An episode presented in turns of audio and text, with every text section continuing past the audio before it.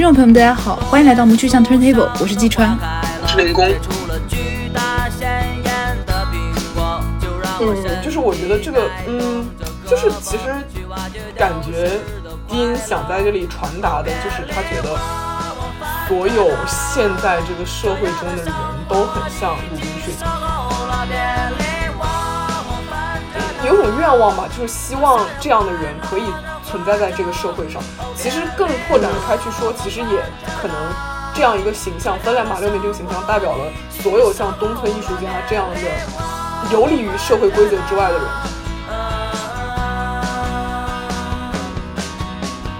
有一种温情在的，就是有一种温情在，有一种残酷在，就是那样子的。就是人是，就是人和人之间的那个感情是温情，但是社会是那个社会是极其残酷，那时代是极就那个之下它是一个混乱、残酷而且不完美的这样子的时代。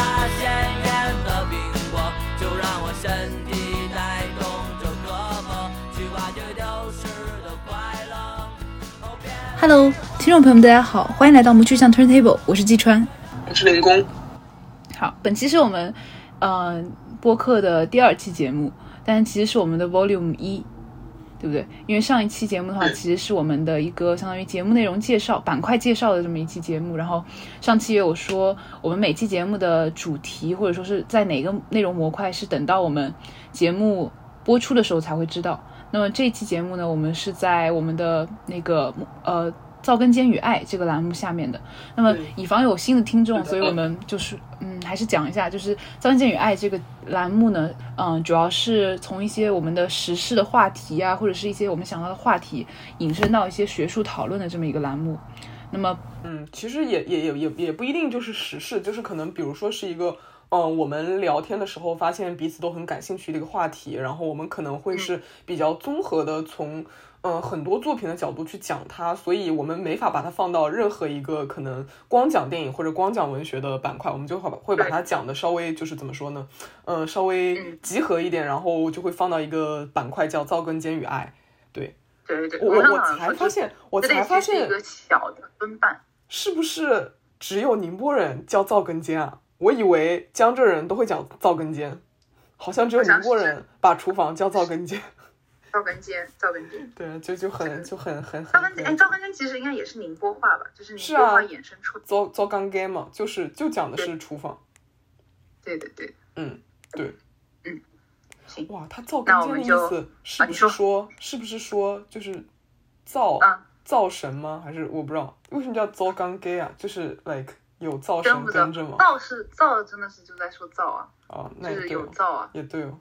嗯，反正就是这是我们那个《造根间与爱》的第一期。然后《造根间与爱》是是取自那个万青的那个呃，是谁来自山川湖海，却又于昼夜厨房与爱。然后我们不想放厨房与爱，我们就放了《造根间与爱》。对，然后是如果说大家想知道我们还有什么。呃，别的这个不同的 section 的话，可以去看我们的第一期节目，就是那个 volume 零。对对对对，可以去听收听一下我们的 volume 一，volume 一有很多好听的音乐。Volume 零吧，姐。啊，volume 零，对 volume 零，volume 一也会有好听的音乐的，好吗？对 对对对对对。OK，那差不多差不多，引入差不多，那我们就开始今天内容。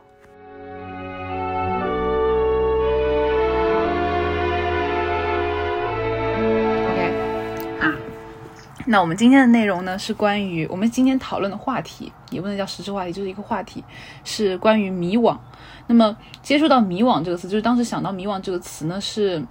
嗯，就是想到卡内蒂的书吧，因为去年正好有读一些卡内蒂的内容，他有比较有名的自传三部，然后有耳证人，包括他自己其实有一本书就同名叫叫迷惘，但是。真正让我想到去做迷惘这一期，让我们想到去做迷惘这一期的那个，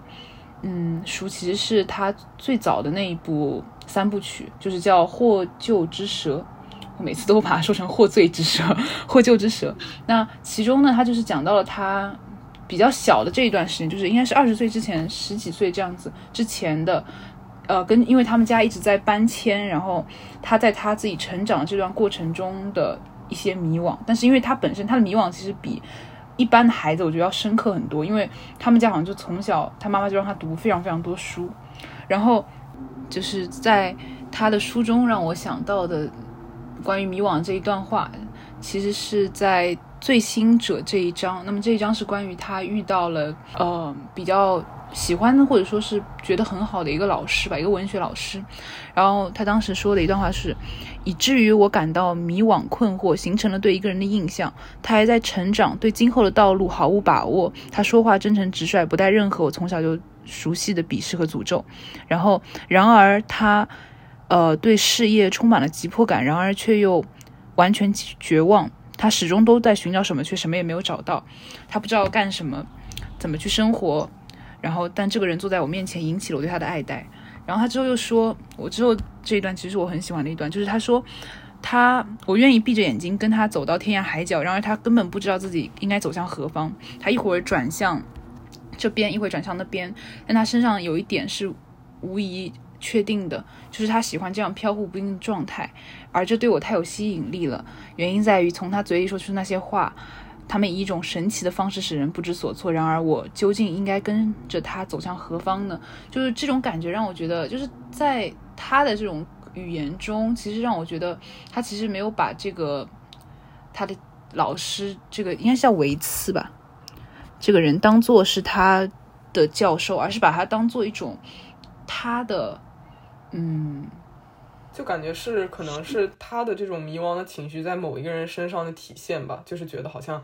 他在帮助他，就是他在帮助这个主人公，就是这个我去做这个事情那种感觉。对对，有点就是像是具象化。就，刚刚想说就是想他具象化了迷惘这个事情。就刚刚突然一直就是卡着出不来这句话，就是他具象化迷惘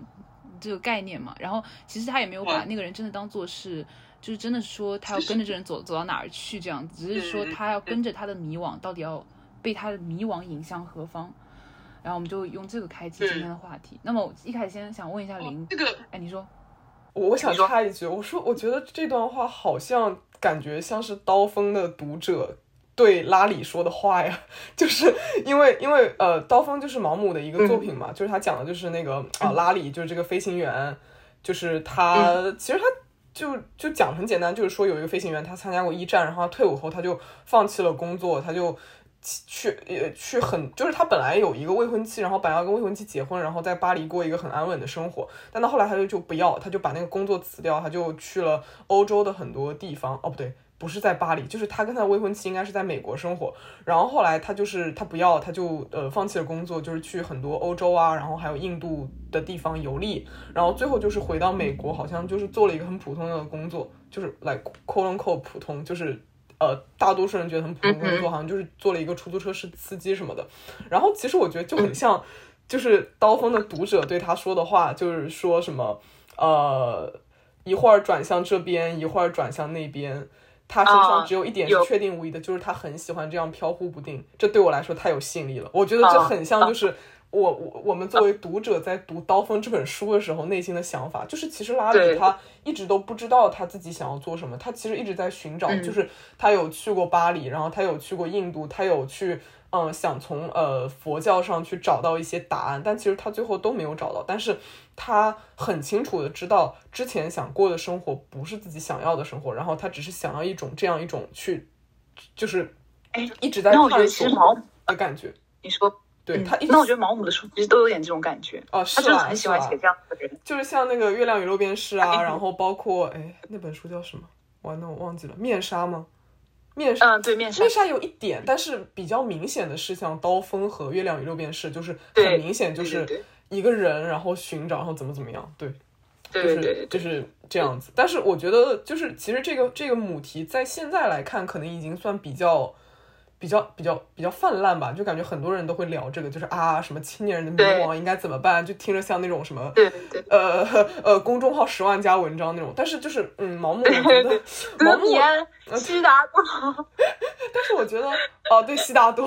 但但是我觉得，就是嗯，毛姆他做的特别好，就是其实他讲了一个很简单的故事，但是他。的语言真的特别特别好，然后他的嗯。书中那种大段的对白，就是两两两个人之间的那种对话，他都组织的很好，就是呃，我觉得是那种就是你不管你看了多少小说，你是看的很少还是看的很多，他都有很多地方能够 touch 到你，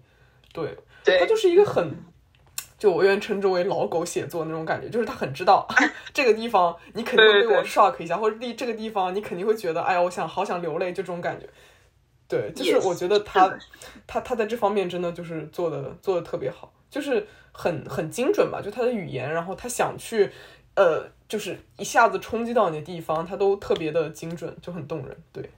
嗯，对，只是从你这段话里面想到的一些东西。对对对，然后真本来刚刚接下来想要问问你，就是我说说到迷惘嘛，想要问问你的话，会突然最先想到的那种作品啊，有可能影视啊、音乐啊，whatever 的，会想到什么？呃，迷惘，迷惘，迷惘。呃，哦，我当时想到一个，嗯，也不是书，也不是电影，是一个 MV，就是一个 music video，是那个。呃，就我不知道，我不知道你知不知道 Dean Dean，就是那个韩国那个 Dean 那个 R&B 歌手，他有一首歌，知道知道，他有一首歌叫 Instagram。嗯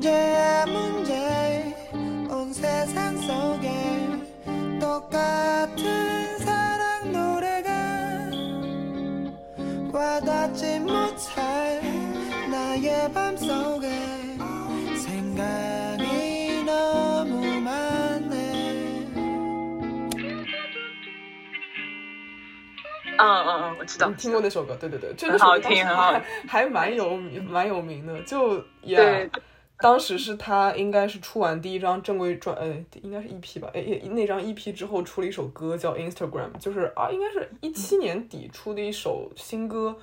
其实这首歌就是为什么给我印象很深刻呢？就它其实也讲的是一个非常非常简单的一个东，非常简单的一个命题。就是他想表达，就是说啊，呃，就因为他题目就叫 Instagram，他指的就是那个软件 Instagram。他这首歌想表达的就是说啊，人们用了太多社交媒体了，接收很多信息，然后最最后怎么样被这些信息异化的一个过程。就是你听这个母题时候觉得哦，好老生常谈。就现在其实聊的特别多这个东西，对吧？就大家都会说，哎呀，social media 对我有什么影响啊？好的影响，不好影响，巴拉巴拉巴拉这种。但是。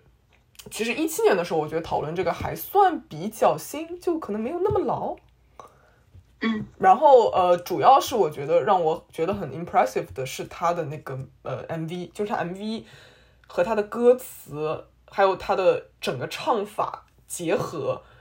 哦，他的 MV 的就是画面做的也特别好，然后跟所有我刚才说的，就比如说歌词啊，然后还有嗯布景啊结合，就是能把这种人被异化。人渐渐被异化的这个过程展现的特别好，对。然后我其实想着重讲中间几个镜头吧，就是首先它，嗯，这个 MV 就是它，它类似于它的那个布景让我感觉它类似于就是构建了一个那种小的赛博迷境那种感觉，就是可能是一个小小的 like。几秒钟的视频，或者是一一段文字，或者是一句 like 梗，就是你会你在刷的时候是不停的去接收这些信息的。然后呢，在这个布景之外，当然还有一个呃随时存在存随时存在着的镜头的注视，就是就是这个在拍摄这个歌手的镜头，对吧？然后其实，在拍摄这个歌手的镜头，我觉得也隐喻了一种就是怎么说呢？就是你在。玩社交媒体的时候，你在发布你的照片的时候，你永远会想象有一个镜头，有一个有一群人或者有一些观众在注视着你在发什么，就是你会，哦，就是你你会想，就是说啊，这就是就就有点像那种永远存在着的一种观看者和被观看者的视角吧，就那种感觉，就是你当你去浏览别人的东西的时候，其实你是那个随时存在着的镜头，就是你在扫视别人在。做的一些事情，你可能在扫视、在评价、在判断，但是当你去发一些东西的时候，你变成了那个被观看、被评价的人啊！我知道这个，我插插一句，插一句，就是在语言学上，这种就是这种 ability 叫 interchangeability，就是收听者和发信者的身份可以互相交换，它是一种语言的一种特性，就是只是一种人的语言特性吧。哦，也不是，动物也有的一种特性，就是它能够同时当做接收者，也同时可以当做接受者。就我觉得特别，就是他这个 setting 就做的很好，就是也有可能他根本没有这个意思，就只是我我自己的 interpretation。但是不管啊，就是嗯，就是就是我我觉得是他整一个非常的 relate 到他的那个主题。对，然后嗯，除此之外的话，其实他的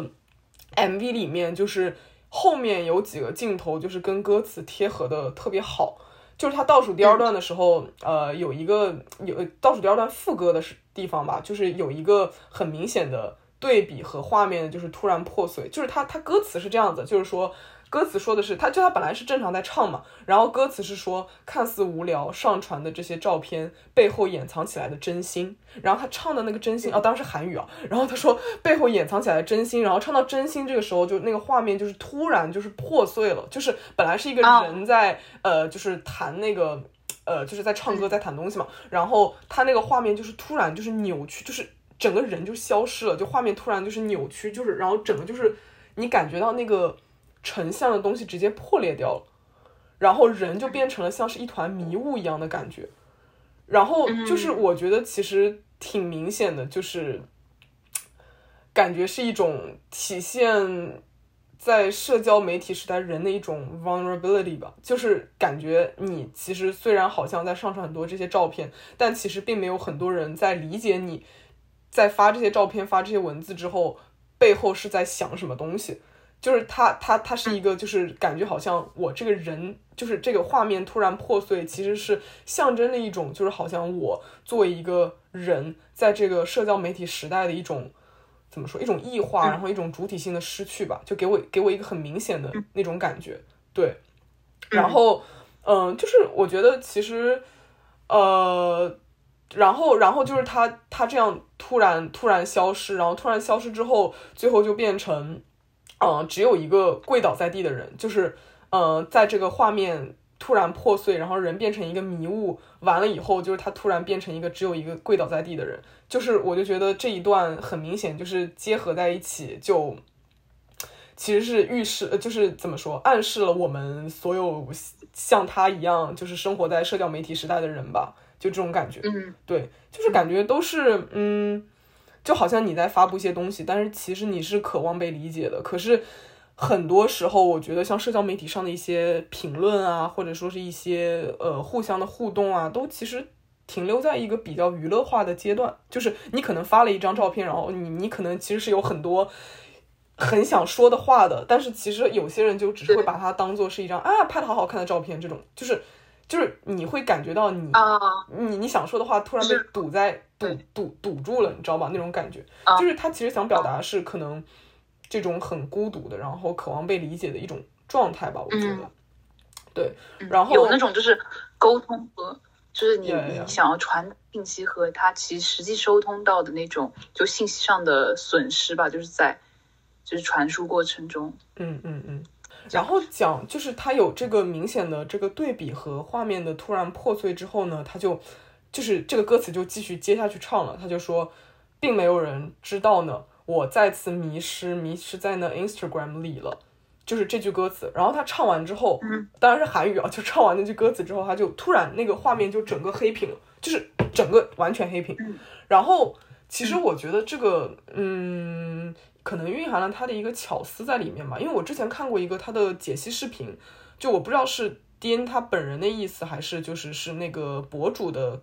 感觉，他就说，就是当这个画面黑屏的时候，其实就是你会发现，当这个就是当就是所有人在看这个 MV 的时候，就是当这个画面黑屏了，你只会在 MV 里面，就是那个屏那个小小的屏幕，不管是你用电脑看还是用电呃还是用手机看，你只会在那屏幕里看到你自己的脸。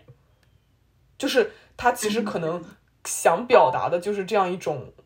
就是想把你的脸框在那然后让你看看哦，是你自己的脸放在了这个屏幕里面。然后其实也跟歌词呼应嘛，就是说，并没有人知道呢，我再次迷失，迷失在了 Instagram 里。因为就是当你在看这个 music video 的时候，你很有可能在刷 ins 或者在刷微博或者在刷任何一个或者在刷 B 站，就在任何一个这种可能娱乐性的一个社交软件里面。然后他就说迷失，迷失在 Instagram 里，然后突然黑屏。就是你可以想象一下你当时处的那个情景，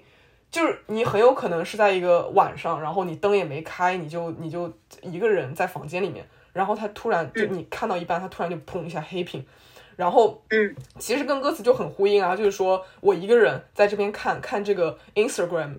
恰恰是在讲我现在这个状态，然后其实并没有人知道，没有人知道我已经迷失在了 Instagram 里面，就是我我觉得就是他这个嗯，可能是这个 MV 的世界和现实世界的一个交汇吧，让我感觉很有趣，就是他的这一下黑屏的这个巧思让我感觉非常有趣。对，嗯，然后这样子其实都有点像是你说，呃，你说，其实都让我感觉有点像是那种呃，就像是搞成了一个互动艺术那样子，就是把这一幕。对，嗯，而且我觉得在 MV 里面就是做成这样还挺不容易的。对，就是他他没有告诉你是一个互动艺术，但是就是忽然一下子就感觉好像哦，我参与进了这个这个这个这个 MV 的制作里面那种感觉，就是突然感觉好像就是会给你一种更强烈的感觉，就是 Instagram 这首歌真的在讲我那种感觉，就我觉得他他给你这样一种感觉还是挺挺不容易的，对。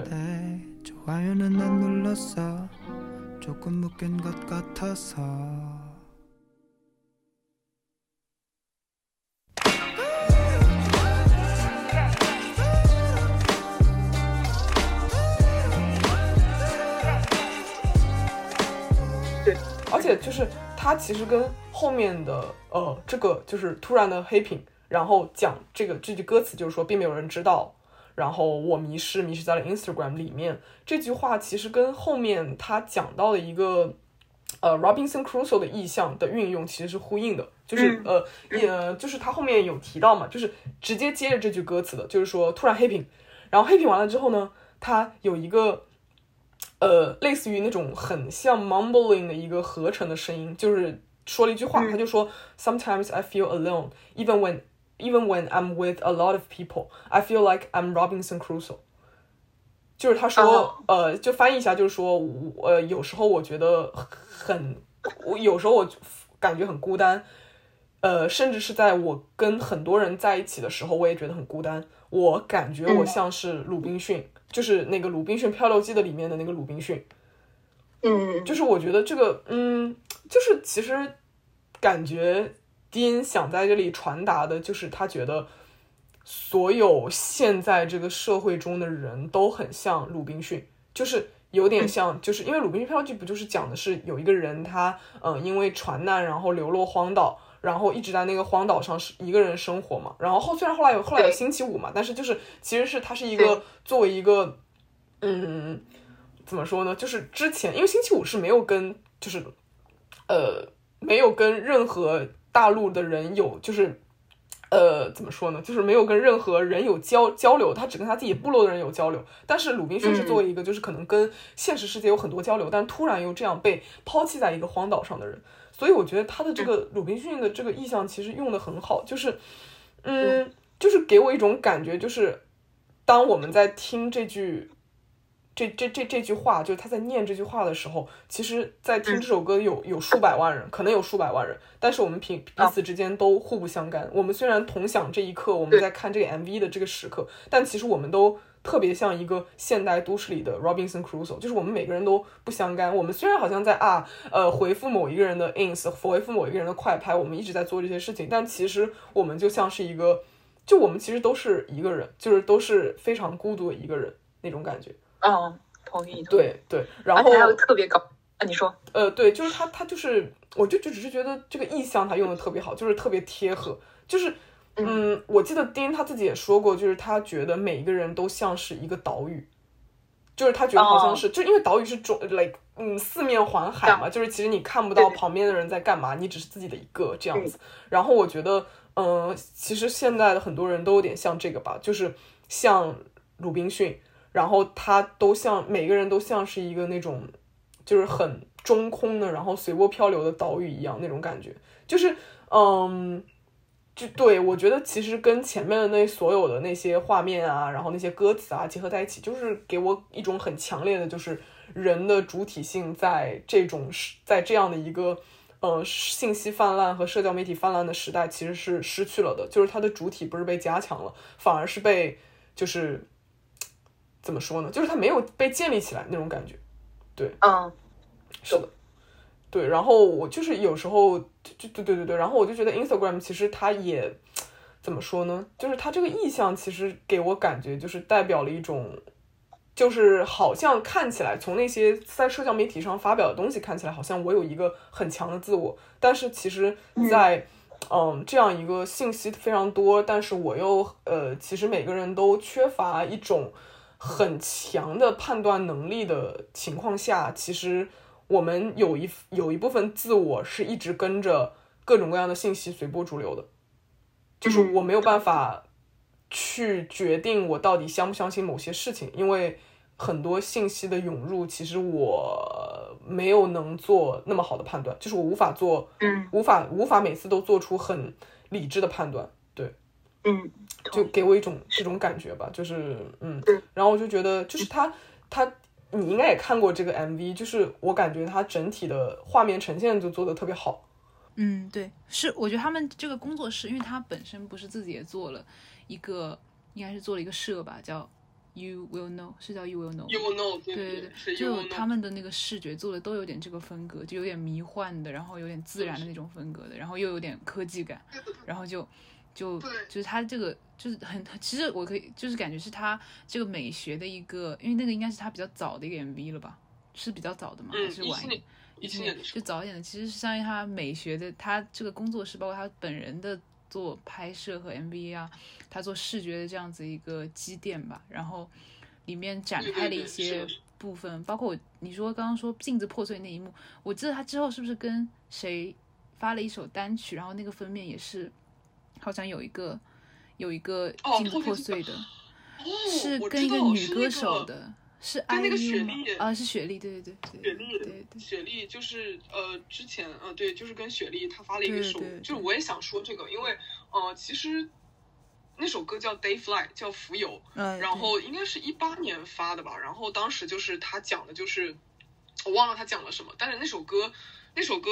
他也拍了一个 MV，然后让我感觉是对于 Instagram 里面所呈现的，就是这种画面呈现中美学的一个延伸。嗯，就如果有兴趣可以看一下，就是 Day Fly 那个 MV。对，那首歌挺好听。嗯，那首歌也挺好听的，因为就是其实我觉得 Dean 很明显就是他想呈现一个属于自己的美学那种感觉，因为他的 MV 应该都是自己做的，就是完全是自己做的。对的。从从就是最开始的。呃，最开始去去想要去搭建一个这样的 MV，到最后的成品应该都是他自己弄的。嗯，所以就是他应该也是想，就是跟那个歌词、跟那个旋律一起去，怎么说呢？搭建一个属于这首歌的世界吧，那种感觉能让听众，同时也是观众，去沉浸在这样一个世界里。是的，是的。我觉得比较好艺术家好像都喜欢，就是都喜欢这样做一个美学的统一，就是他的音乐和他的视觉之类的东西。嗯嗯。Silence can be spiritual, it can bring miracles. We were born to love our things, we were born as queens and kings. Silence can be spiritual, it can bring miracles. They will never ever know. 嗯，因为我感觉就是可能对他们来说，音乐、视觉，然后旋律都是一种对于他们自己。 内心的某种就是内心世界的一种呈现吧，感觉就是他，所以他们很想要这种就是呈现出来的东西是统一的。嗯，对，统一的。嗯，然后我就想到你刚刚中间说到，你刚刚中间不是说到说，就是每个人在社交网络上其实可能就是都是一个人，就那个一个人是一个就是那种广义的那种。People 或者 person 那种那种感觉，然后就让我想到之前有一个很有意思的事情，就包括后来我可能有一次看到一个论文，好像也看到这这这一段东西，就是说，呃，你发出去的消息，在你看来可能有你自己的主体特征，但是当你去。别人的手机上看你发出的那段话的时候，其实你根本看不出来那是你发的消息，就是在你就是你你的那种主体性都丧失在了那种消息被发出的那种过程中，而你甚至都不知道是怎么失去的，就可能这只是换了一个语境，或者从换了一个角度，或者换了一个气泡服的颜色，你就不认识那句你你发出去的话了。反正这个我当时看到这个东西的时候，觉得还挺震撼的，因为真的真的很真实，就是你如果。用是啊是啊，就是去看自己的聊天，从白色就是微信嘛，不是绿框白框，你发出去应该是绿框，是不是？嗯。然后你看的时候是白，你看自己的消息用，就是从别人那个角度，在左侧用白框发出来的时候的那个感觉是完全不一样的，就像是另外完全像是另外，或者说像是一个你不认识的、没有你身上特征的这么一个人。然后当时你说到这个点的时候，还真的还蛮蛮有感触的。然后还有一个点的话，就是你刚刚说到破碎镜子的时候，突然想到。可能很多动画就是除了那种实际的动画作品，呃，实际的那个 MV 去用这个，其实很多动画作品也会用，包括其实国内很多那个很多的电导演都很喜欢用嘛。然后当时我就想到有一个就是破破碎镜子，对对对对对，就因为破碎镜子真的可以表达很、表现很多东西，就是包括在你那个里面，其实就在你那个 MV 里面，其实也很像是一个转场的方式嘛，就是突然的把嗯。观众的注意力开始就是转移第一次，然后你你后面再说他那个黑全部黑屏熄屏这样子，又是第二次这样子，其实相当于他整个 MV 就会把观众的那种注意力都一直吸引着，然后就其实也是他的就很厉害吧，就是在做 MV 上，在吸引住，就是让观众去聚焦到他的在探讨这个话题上。然后我就刚刚想到，就是说镜子这个的话是金敏吧，就是他也很喜欢用镜子这个概念，就是一个一个动画导演。然后我就想到动画动画中的这样子，就是有一个那个什么东京什么什么，好像是对对东京东京教父，我觉得这是他最好的电影。下次我们有空的话，就是我们节目里面可以去聊金敏，因为金敏也是我是今年才看，就是把他动画作品都看了一下的人。嗯因为他作哦作品其实很少，他作品其实很少，然后哦但他作品其实还挺精的，就是他的那个美学做的很华丽，就是因为你有看过宫崎骏嘛，就他也是属于那种就是做的很嗯华丽，做的很细节，像浮世绘一样的那种。然后金敏也是有点那种风格的，呃，嗯，然后我看过宫崎骏，但是我没有看过精敏。对对对，因为金敏金敏的话就是动画这种形式，就我嗯没有看过很多动画的嗯，作品。是的，而且包括其实因为宫崎骏大家就是平时能看到嘛，但是呃金敏的话好像是在国内没有那种就是哪个媒体是在上映它的，只有说就 B 站可能有人会自己发字幕组这样子，因为它里面会有那种就有色情或者暴力的那种情节，因为一个是日本、嗯日本片嘛，另外一个它探讨的话题和宫崎骏又不一样，宫崎骏就完全很软，就是那种人与自然，呃自然与神。日本与神，日本与世界，对，大概这样这样子，对。宫崎骏感觉是那种更好被大众接受吧，就什么对人都能对看。就比如说龙猫这种，对对对大家看了就是都挺开心就的，很感动那种。然后金敏的话，就是会给你一种就是那种不舒服的震撼的那种感觉。特别是刚刚想说，就是有镜镜子特别多的那个，就是他最有名的那个叫什么来着？就是为麻的布屋嘛，就是它的英文叫 Perfect Blue。然后当时那个里面就是大概也是描绘，他描绘好像是一个精神病人。然后里面有很多那种异梦啊，然后幻想啊、幻觉啊，然后也有很多就是她这个，因为她是一个女星嘛，就是一个女明星的这样子一个迷惘，然后也是一个被聚焦在那种摄像头之下，然后在网上有一个属于她的网站，那个网站就叫喂马的布屋，用来写讲嗯。就是对他的一些喜欢啊，然后去包括那个其实很恐怖，像是在监控他生活一样去想写她哦。可能在哪里在干什么，然后当时这个地方就这个片子当哦，时这个跟对。对，其实有点像刚刚跟我讲到，就是对被观被观看者那种对。对对，然后这这个片子呢，它让人不舒服的就是在很多地方我，因为我我个人是一个不太喜欢别人在片子里面用蒙太奇的人，因为我觉得就如果你衔接的不是很好，或者因为你想要把它衔接好，你就会让它不要有痕迹嘛，但是你。一不有痕迹，你就看不出来哪里是蒙太奇，哪里是就是现在这个时间现在发生的事情。因为蒙太奇不就是就是一会倒回，一会往前嘛，这样子。然后那个片子当时我第一次给的时候，好像给了一分还是两分，因为我觉得他蒙太奇做的太差了，我真的看不懂。然后我后来在综合他的，主要还是美学这一部分嘛，美学这一部分我觉得还是金敏做美学这一部分，我觉得做的还挺震撼的。然后另外一部分可能我会给，呃，给到这个片子的真正在描述的这个内容，就是你会有点看不懂这个片子在的那个呃呃那个片子的那个剧情的线啊在哪里，但我觉得那个其实就是在用这种方式去表现这个主角的一种迷惘，就是他在这样子一个世界，一个要出道的世界，在一个日本的这样子一个女星的一个女星被压迫的，有点被有点感觉被压迫，因为她的色情文化太就是嗯 blooming 了，太就是繁荣了，有点被对。女女性在那个情景下，肯定是那种那种被产品化、被商品化那种感觉在。对对对对对对，哦，就是想表示一种一种这样的那种嗯无所适从，然后一种在这样的一个社会环境下不知道怎么办的一种对，而且还被控制。然后因为嗯不是会有很多舆论嘛，然后他就开始做那种噩梦，然后包括他，他就对做噩梦这样子一块，然后就是这样会有他梦烟的那那一部分东西，又缠绵到他的嗯真实的那一部分世界里面。反正这个复片子就是你你真的要去讲它，真的很复杂，你真的去看它也不一定真的看得很很明白。但是你就你一说哦镜子，你一说嗯那种 迷惘、幻觉，就突然就别剧透。我我之后去看一下这个，好，好的好的好的，我很喜欢里面那个音乐，那个《爱的天使》，就他们一开始那三个人出道的时候在唱的那首歌，那首歌我很喜欢，后面也很惊悚的，那首歌会变得很惊悚，我就不讲了。我去看一下，你要看，你去看，你去看。看着如果如果不错的话，其实也可以讲一期，就是精明，因为他应该有好多作品吧，我感觉都蛮有名的。我记得我之前豆瓣上刷到了，好像评分还挺高。对他特别有名，他因为他作品其实就只有几部嘛，他作品本身也不多。哦，嗯，那应该还比较比较比较好看，比较好看，对，比较好看。嗯。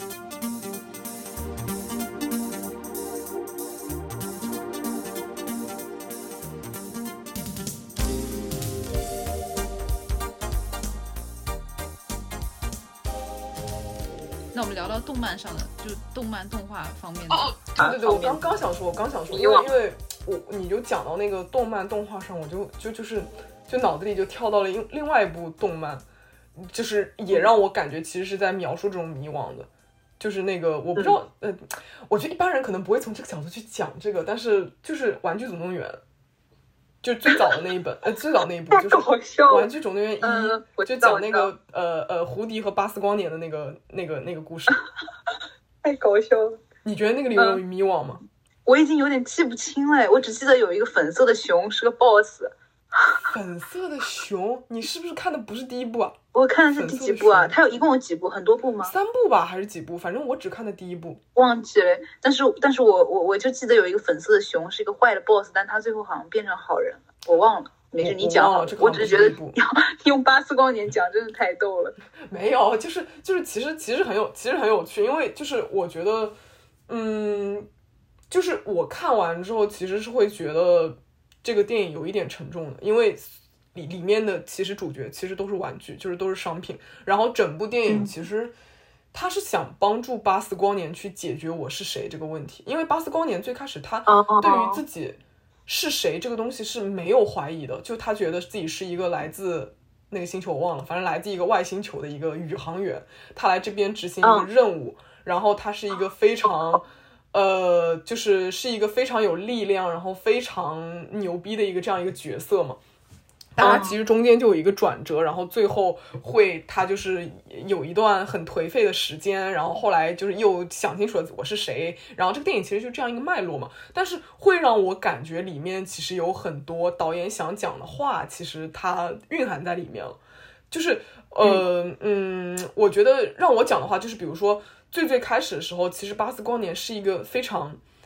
拥有男性的那种力量的一个形象，特别 masculine 的一个形象。就是呃，巴斯，就是我也有一个印象，我非常非常有一镜头印象非常非常深刻。我觉得他一定是有很很深的这种。想表达巴斯光年的 masculinity 的一个含义的，就是巴斯光年和胡迪第一次见面的时候，因为胡迪不是就是觉得巴斯光年就是哼，就是你你抢了我对于我主就是我主人对我的爱什么的，然后他们俩还没见，但是呢，当时就是胡迪第一次去见巴斯光年，他那个镜头非常有意思，他是胡迪爬上那个床，就是那个巴斯光年被主人放在床上了嘛，然后就是这样这样站着的一个一个形象，然后胡迪。爬上那个床之后，他那个镜头是从下往上扫的，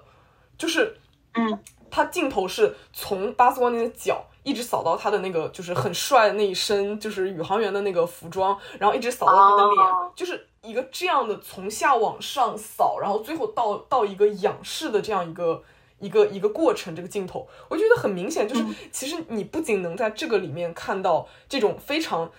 Like 体现这个角色男性气概的这样一种镜头语言，其实你在别的电影里面也经常能看到，就是这是一个很 typical 的一个展示这种 like 这个这个想被这个被描写的角色非常有力量，然后非常呃 dominant 的这样一个状态。其实这个电影就是它这个镜头一下子就展现出来了，就是它展现出来了。胡迪和巴斯光年在这个时候的一个 power dynamic 吧，就是一个力量的对比，就是胡迪是那个仰视巴斯光年的这样一个角色。然后其实包括在那个电影后面的很多幕里面，其实都为了展现巴斯光年这样一种非常自信、非常从容的这样一种状态。因为你可以看到，就是巴斯光年他在这个嗯。就是他在在他经历那个转折的前面的半部影片的时候，他出来的时候每次都是那种非常自信，就是叉着腰，然后对胡迪说怎么怎么样，怎么怎么怎么怎么样，就是他都是一个非常自信、非常从容。然后他虽然呃，就是在这个电影里面设定是他的飞船到了一个他根本不知道是什么地方的地方，但是他就觉得哦，我做一个很厉害的宇航员，我一定会修好我的飞船，完成这个任务，然后回到我的星球。然后就是他都是觉觉得一切就是非常在自己的掌控之中这种感觉。但是呢，这个转折出现在什么地方？非常有趣。这个转折出现在就是他被不小心被呃，就是那些玩，那就好像是胡迪不小心，呃，胡迪故意的把他推推出了窗，然后最后他。就是到了隔壁小男孩家，就是那个电影里面不是有两个家庭嘛？一个家庭是就是呃，胡迪和巴斯光年真正的主人，就是他对玩具都特别好。然后另外有一个人就是呃呃住他家对面的一个小男孩，就是会去虐待那些玩具，就会把那些玩具全都拆掉。那个，然后巴斯光年就不小心到了到了到了那个里面，就是到了另外那个小男孩家里面。然后这个转，然后就是其实他到这里，他还是一个很自信，就觉得我一定能从这里出去，我一定能回到原来那个地方，这样一个状态，就是他还是一个非常非常自信的这样一个状态。但这个转折发生在，就是发生在巴斯光年真正意识到自己是谁，是在就是当时有一个镜头是，他巴斯光年不小心进到了那一家的男主人的房间，好像是，然后他看到那个电视里在放广告。那个广告就是在宣传巴斯光年这个玩具的，就是在就是在现实生活中，他看到了这个广告，这个这个广告里面就是在讲啊，巴斯光年是现在最好的一个玩具，然后说啊，巴斯光年的看这个手可以怎么怎么样去挥动，然后可以有这个呃呃，你摁一下这个按钮可以有射线什么的，然后就是就是巴斯光年他作为一个本来觉得自己是一个完整的、独立的，然后有自己个人意义的一个。人也不能说是人，一个一个一个一个一个一个，嗯，他也不男性玩具，一个 男性玩具，就是他觉得是自己，反正是有个自己独立的个性的、独立的人格在的这样一个东西。但他看到那个广告之后，就是会发现，哦，我好像只是就是茫茫的玩具中的一一个，因为他那个广告里面最后就是扫到了，呃，他那个广告的最后一幕是扫到了，就是在这个。呃，类似于一个商店里面，然后两排全都是各种放在盒子里的巴斯光年的玩具，就他一下子看到了很多很多个自己，你知道吗？就是很多 很多很多个自己，然后他就发现，就是哦，我好像不是我自己，我只是万万千千巴斯光年中的一个。其实这个就是这个让我联想到那个呃，那个叫什么拉康的那个镜像理论。嗯，就是拉康镜像理论讲的，就是说，呃，一一个婴儿他在小的时候，他其实根本不知道自己是谁，他是先看到镜子里面的自己，他其实当时镜子里面反射出来那个自己，而且他当时就是拉康觉得他并这个镜子里面投射出来的并不是自己，而是他人，就是婴儿会最开始觉得镜子里面投射出来的这个长得跟我一样的，哎，不是不是长得跟我一样，就是镜子里投射出来的这个人其实是他人，然后他慢慢的。才能发现，其实这个他人就是自我，就是这个他就是我。然后这是一个，就是就是我觉得拉康想说的，就是这是一个他的自我怎么样形成的过程。就是首先看到他人，然后再把这个他人，就是在慢慢认识的过程中，把他人想象成是自我，然后他才知道哦，自我是自我。就是他想说的是，其实人的这个主体性是由一个先有一个他者，再有一个自我的。嗯，就是他想表达就是这样一个呃自我认知的一个过程。然后我觉得其实跟巴斯光年在电影里面的这个，就是他看到放广告，然后从觉得啊这个好像是他人，然后最后变成啊就其实就是我自己，我只是万千的 mass production 中间的一员那种感觉。就是我觉得他其实是一个很明显是一个拉康的那个镜像理论在电影中的一个呈现，就是通过一个反射出来的影像确认自己的身份这样一个过程。我不知道我讲讲的讲的讲懂了没有？我我觉得讲的挺懂的，因为我之前有稍微听说过拉康这个理论嘛，然后你我但我可能，然后我又接触到你后面说的那一部分，然后然后我才把那两个东西的名字连在一起，然后哦，原来这个是拉康理论这样子。对，我就觉得蛮明显的，因为其实其实我个人是没有把嗯《玩具总动员》当做一个。简单的动画片呢，我觉得其实它里面有很深的寓意在里面哦。然后我继续讲下去吧，就是，嗯，他就是在在就在 巴斯光年完成了这个重塑自我认知的这样一个过程之后，他突然就变颓废了，就是他他他他不是不是那种自信从容的一个一个一个一个一个状态了，他就突然就是变得很就变得很变变得很消沉，就是他就觉得哦，我失去了我的呃。所谓的特殊性，就我不再是一个特殊的东西了，我只是很多很多跟很多很多别的东西一样的一个东西。就是他就是开始后那个电影里面，嗯，体现的就是说，那个电影里面其实是用一个比较刻板刻板的一个镜头去体现这种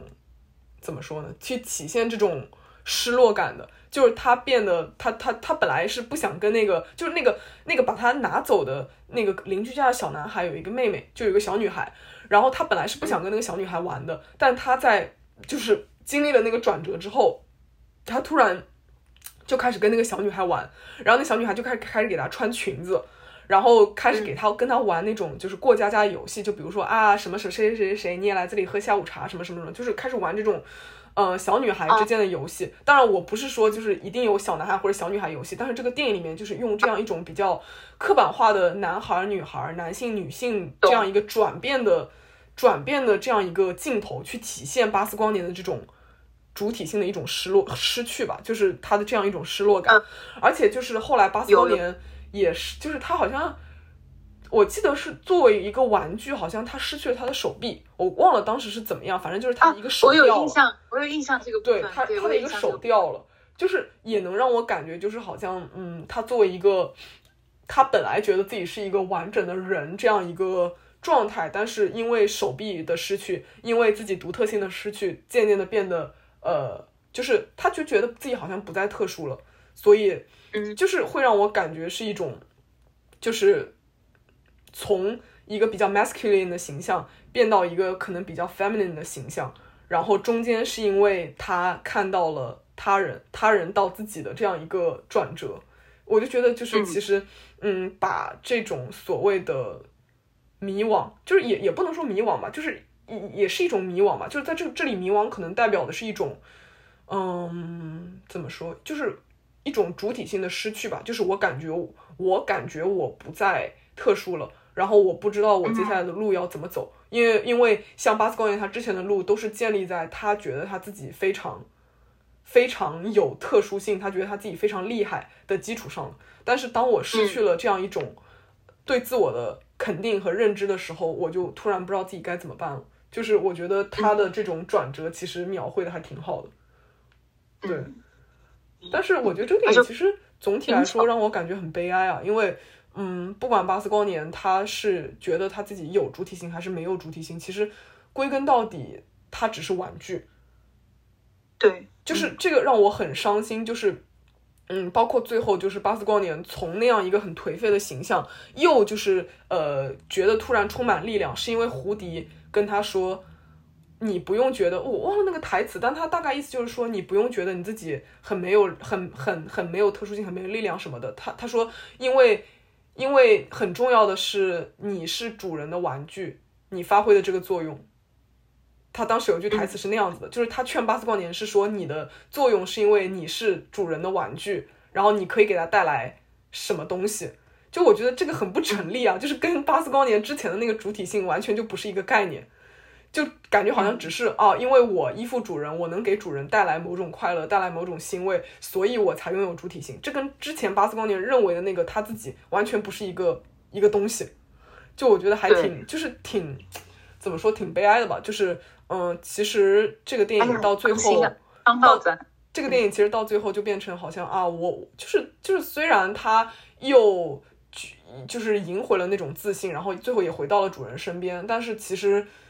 嗯，归根结底就是他们这些所有人都是玩具，都需要依附那个人的主体去，就是去去去去生活吧，那种感觉。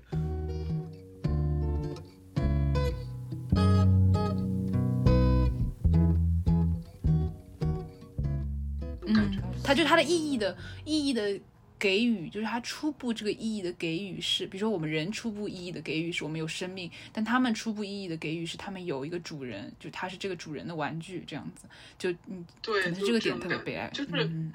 就是如果你把它再上升到这个阶段的话，你就会觉得我前面讲的那些什么从自信到颓废的这种，就是它就变得很没有意义，就是感觉好像对，因为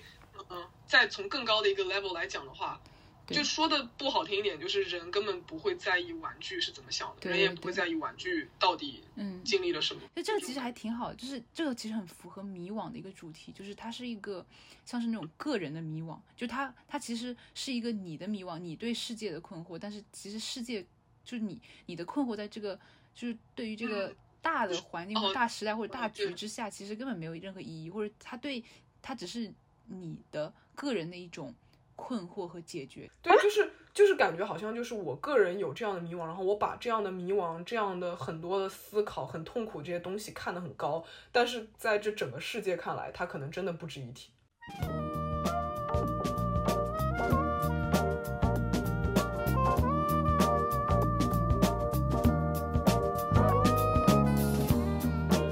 修正一下，那个是给予，就是我平时比较说惯了，喜欢说给予。中文警察不可以说错别字。嗯，然后我觉得其实哦，这样说起来还真挺伤心。就是说巴斯光年说到玩具，然后说到迷惘，迷惘说的比我原来想的更难过一点。就是迷惘现在真的就像是那种小猫绕着自己的尾巴转，然后觉得其实是一件很大的事情。就对我们来说，可能真的是阻碍在，就是每个人就是每个人的迷惘，其实像是那种阻碍在他往前的一种那种岔路口，然后。就让他觉得非常难抉择，或者根本就没有路。然后，但其实对于别人来说，其实别人根本不知道你在，就是他不觉得你有这样子一个岔路那种感觉。就是在别人的广义上，就可能这只是你，但是对你来说，你就是这个你分为了你的困惑和你两部分。嗯，对，就更像是这样。是的，嗯，讲伤。想 伤心了，想伤心了。巴斯，巴斯，我是没想到巴斯光年后劲这么足。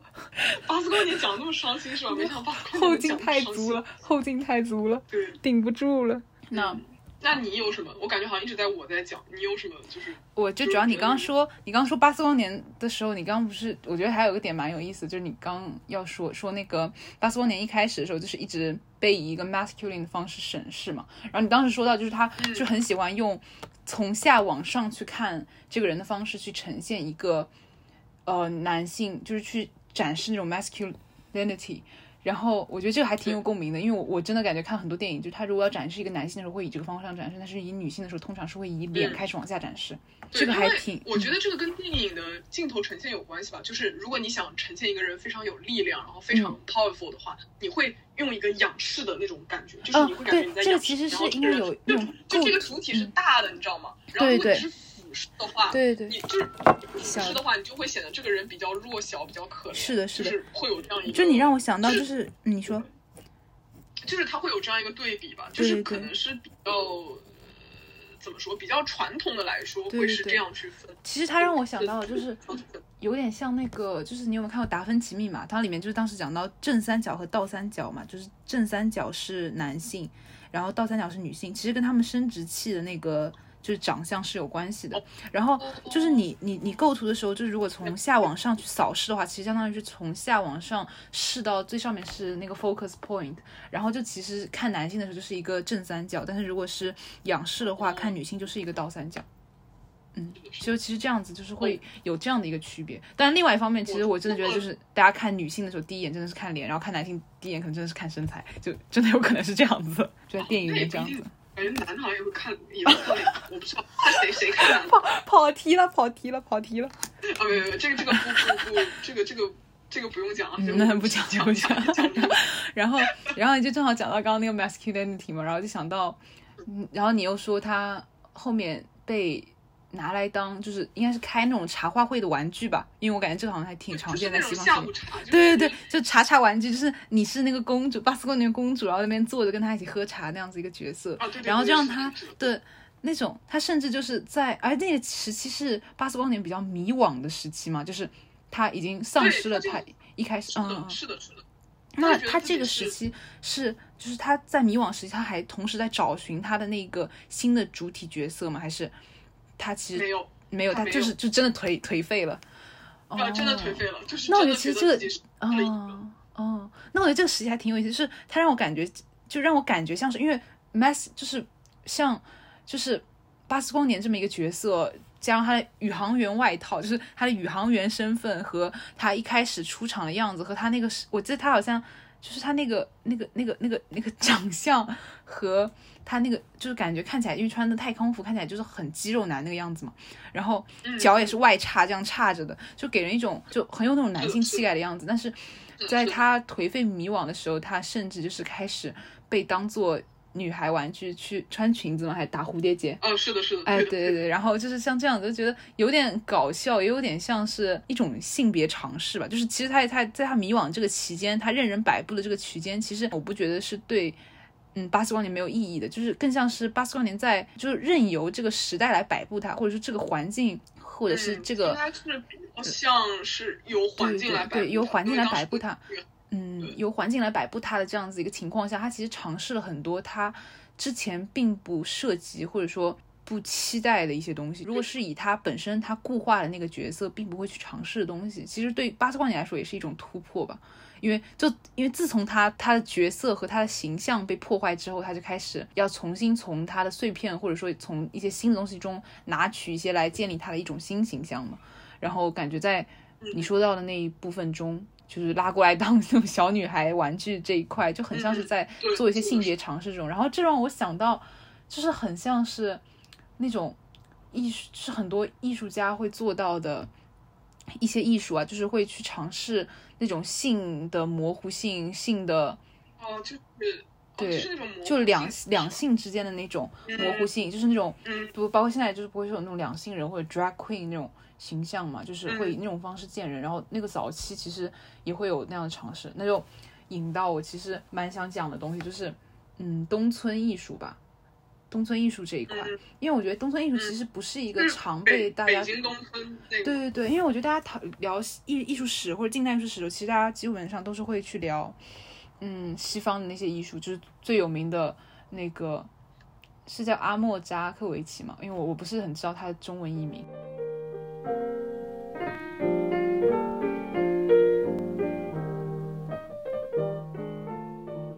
那东村艺术就它是中国在北京这一块发生的嘛，然后感觉这个在国内好像其实还蛮少被提的，就是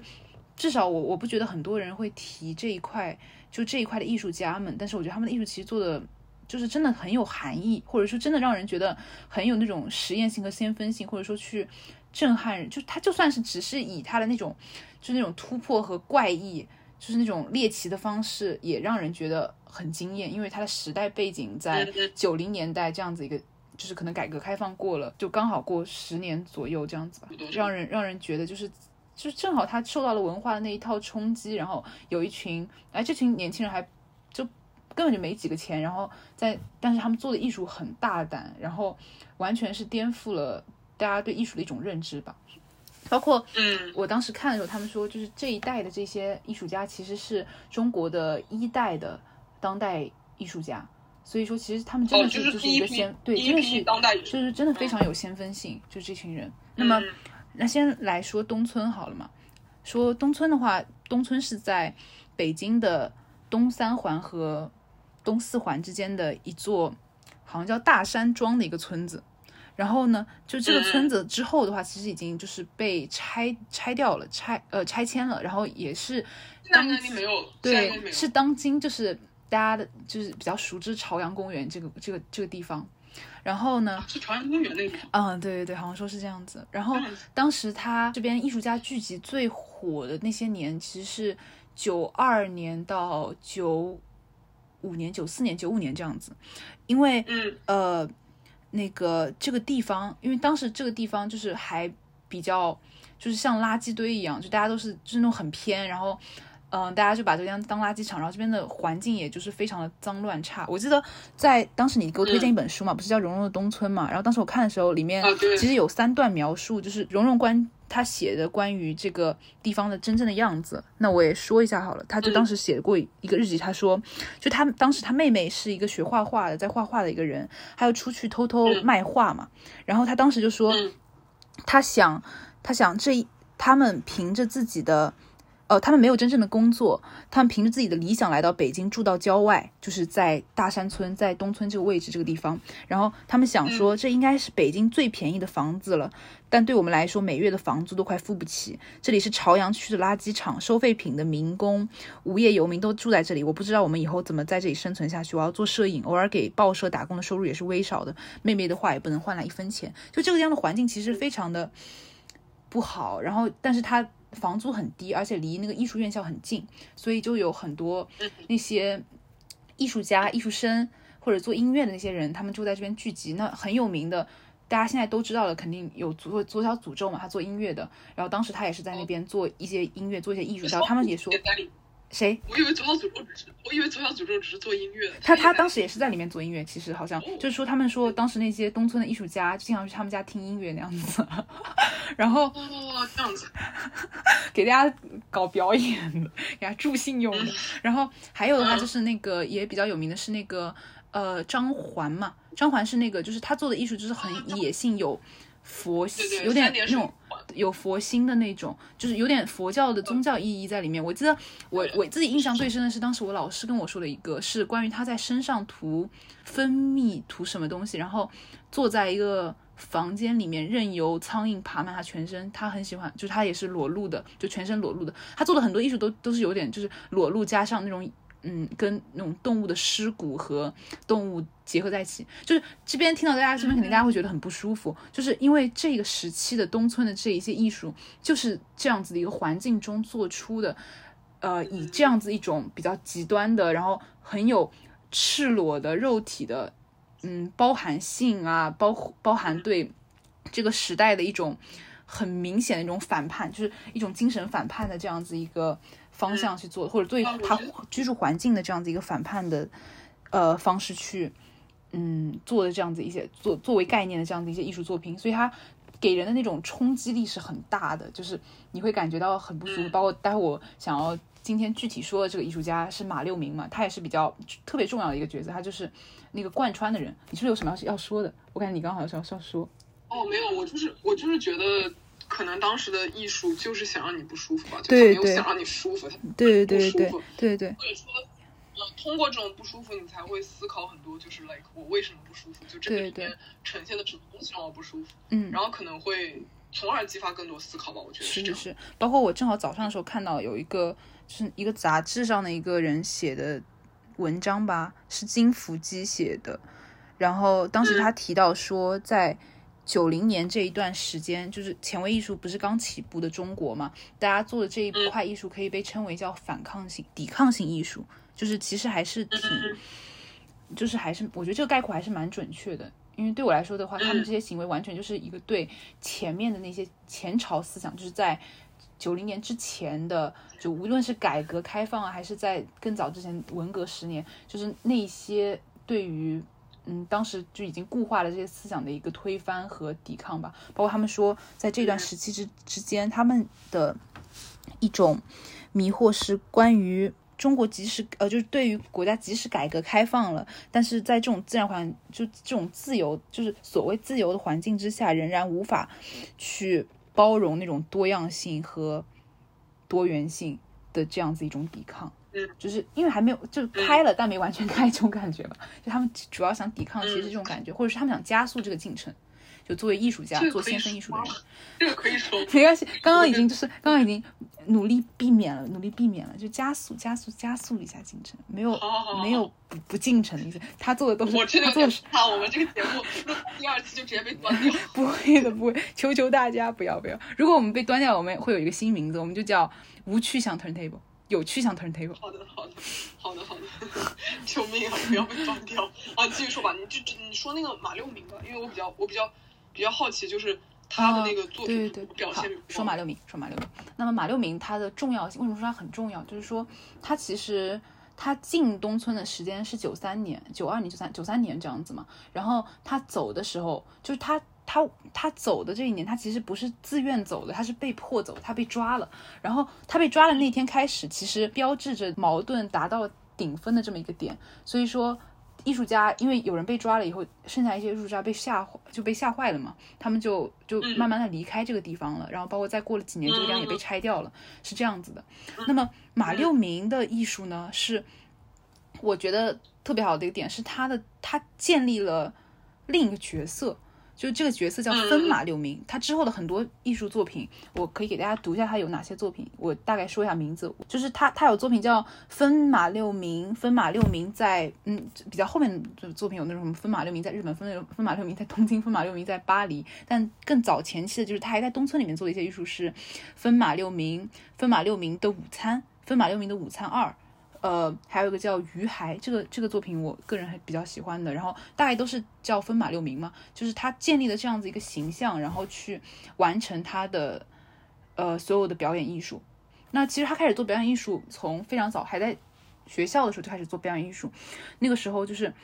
嗯，刚开始做的时候是做那种包裹的那种艺术作品，就是把自己包裹在那种胶带之中，然后摆出一些动作。然后在就是那种教室里面和学校里面去做那个，然后他那个时候其实是受到很多国外的艺那种艺术家的那种影响。你知不知道去年就是凯旋门被整个包住？哦，我好像知道。啊，对，就是他那那个同期的时候，嗯，就是就是同期的那个做那个的艺术家好像叫克里斯托嘛，他当时在八五年，就是他那一年的时候做过一个几乎是一样的作品。他他这一生就在致力于把东西包起来。他当时做的一个作品是把巴黎的那个新桥整个包起来。那个桥其实很长，他当时好像动用了，我好像看他那个资料说有有七百多个人去，就工匠去干这个，就是把它包起来。然后他包括他也包过那个柏林的帝国大厦，应该是叫这个，他把那个也包起来过。然后克里斯托的就是去年那个排宣面那个作品，是他去世之后才被包起来的，是这样的一个作品，就是这种包裹艺术，就是类似于这种影响到了当年做。就是做，就是马六明一开始先开始做这样的艺术，那他真正开始在东村开始做，或者说他真正开始去做行为艺术的那个转折点是，嗯，当时他好像是在一个艺术展览上，哎，看碰到了两个外国人，然后我有点忘记那两个外国人的名字了，但是他们两个人就是说，当时马六明蹭过去跟他合照。然后，然后他就觉得很怪，他就是问你你是谁啊？他说我们两个人来自北京东村。然后，呃，然后他们就说能不能就他们两个觉得这这些这两个艺术家挺有意思，就让他们带他们去东村看一看。然后在东村里面的时候，他们看那些别的艺术家的作品，就觉得大同小异，都是什么油画这些没什么意思。然后马六明就想，他给他们准备的是一个。行为艺术表演，那是他在东村，就或者东村整个东村里面第一件行为艺术的表演，是他站在一个椅子上，然后把手伸到天花板上，同时背后放着 Pink Floyd 的迷墙，然后把手伸在那个顶上，一直挖挖挖挖到全是血，这样子掉下来，然后一直到他昏倒，倒在就当时他们一起的另外一个呃艺术家把他给接住，这个表演才上才算结束，然后震撼了那两个。外国人，他们就觉得这个这个东村的艺术挺有意思的哦。就其实这个要补充一个信息，就是关于它为什么叫东村嘛？叫东村的名字，这个其实它不是本身就有的，它本来就是它这个本来好像叫做就是叫一个大山庄，然后他们就觉得这个就是马六明觉得这个名字就有点土，而且他不能总是跟别人介绍说他们来自。人家问他来自哪，他说大山庄在那个长江长江饭店还是长城饭店往后坐两站路这么一个地方一个村里面。然后他就就当时跟几个人一起好友商量说，因为这个地方反正在东边嘛，就能不能叫它东村？然后这个时候他有另外一个朋友来跟他说说，哎，其实这个东村挺好的，就是因为纽约有纽约东村，呃，英国有英呃伦敦有伦敦的东村，那伦敦东 伦敦有伦伦敦的东村，那我们是不是可以也有一个北京东村？然后那个地方就真的叫北京东村了。对，嗯嗯，然后这样子，再有一个转折点是是马流明开始。出现分马六明这个角色，就马六明本身他长得很清秀，就是你现在去搜马六明年轻时候的样子，马六明长得很漂亮，就是是我会很喜欢那种男美女，但是但他下层真的很很难了，就是长相真的很男美女。然后他就是在九三年的时候，在年末跟人聚餐的时候嘛，他们就在那边打趣说，哎，你敢不敢就化个妆，穿个女装？然后他就穿了跟一个女孩换了一下衣服，然后化了个妆，然后就发现。这个形象非常非常惊人啊！他觉得，就他突然就被点通了，他觉得他要用这个形象来做作品，然后之后他所有的作品都以这个形象出现，这个形象叫做分马六明。然后我记得我之前跟你有跟你聊过一次，就是说为什么他叫分马六明嘛，就是分分马六明这个名字，就是我个人认为，我听完这个分马六名名字取名之后，觉得他是取的真的非常好，就是分这个字。是草字头加一个那个分数的分那个分嘛？这个字其实非常非常少在男男性的那种名字中用的，而且这个名字多半是用在那种农村女性，就比较像这样子一个方向的。然后呢，马六明他用这个字的时候呢，他也没有用就直接把自己叫分马六明或者马分明这样子写，而是把它用了一个点隔开，叫分点马六明。就是我们每次见到这样子一个点，就会觉得这是个外国人嘛。然后。就是他其实是想，外国人的名字中间会有个点嘛？对对对对，是是，对的对的。然后他就想把这个这个点，就让人家觉得这个名字它不是一个往后落后，因为分本身已经有那种农村的概念了，但他想突出他自己做的艺术其实是往前走的，所以他用上了就是先进点，当时那种洋派，因为当时洋派还是先进嘛，就是国国内艺术才刚刚起来做，那他就觉得这是洋派，就就说他想是一种进步的方向做的一种。艺术呈现出来这样一个角色，是一个这样子的一个角色，所以说他创造出分马六名这样的一个叫一个一个姓名。然后同时往后的时候，他们后来又去剖析说他为什么叫马，就是用了分这个字而没有用别的，因为别的字有一些在那个就是农村女性的名字中也常见啊，比如说真其实也常见嘛，对不对？但是他用分的话，就是说分其实有分离，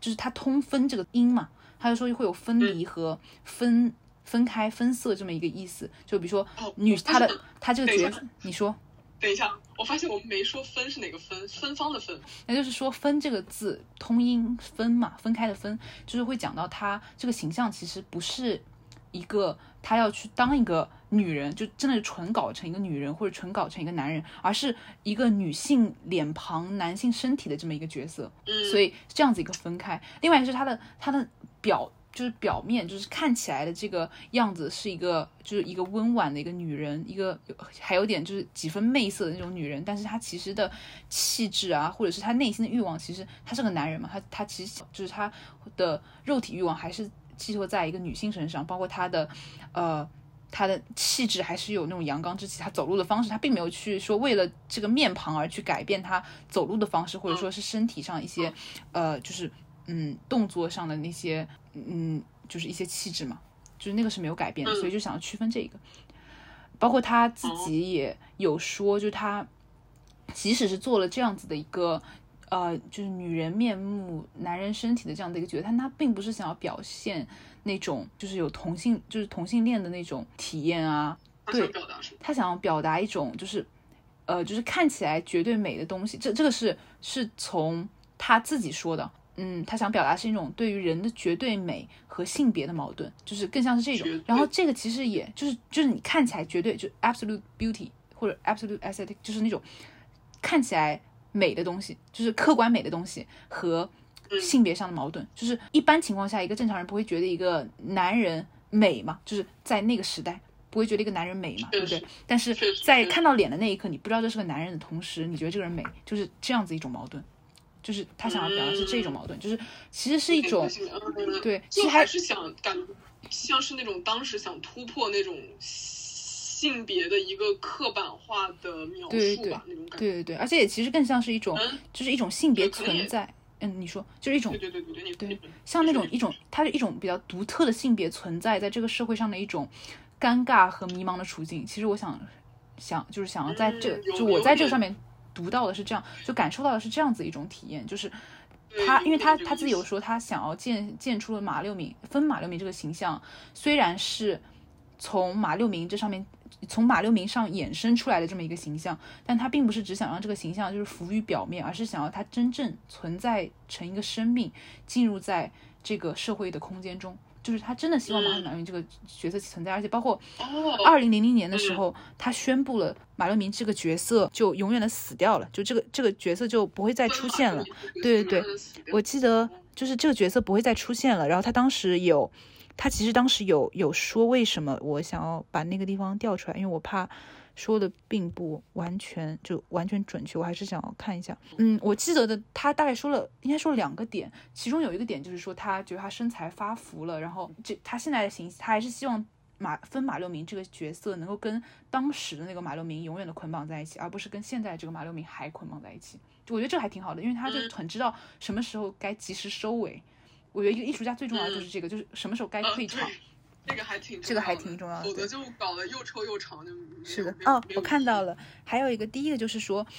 第一个就是刚刚不是说两个点吗？刚刚那个是后面一个点，他第一个点其实是他觉得分马六名这个作品，就是这个角色呈现已经是一个完全的呈现了，他不知道如何在在这上面动笔去修改这个角色，就是他已经将这个角色的表演结束了。就我觉得还挺重要，因为一个表演艺术其实很重要，就是它的嗯，就是开幕和谢幕嘛，就是最重要的是就是这两点嘛，去标志着这个表演艺术的时间这样的一种感觉，收尾，然后让它成为一个完整的作品。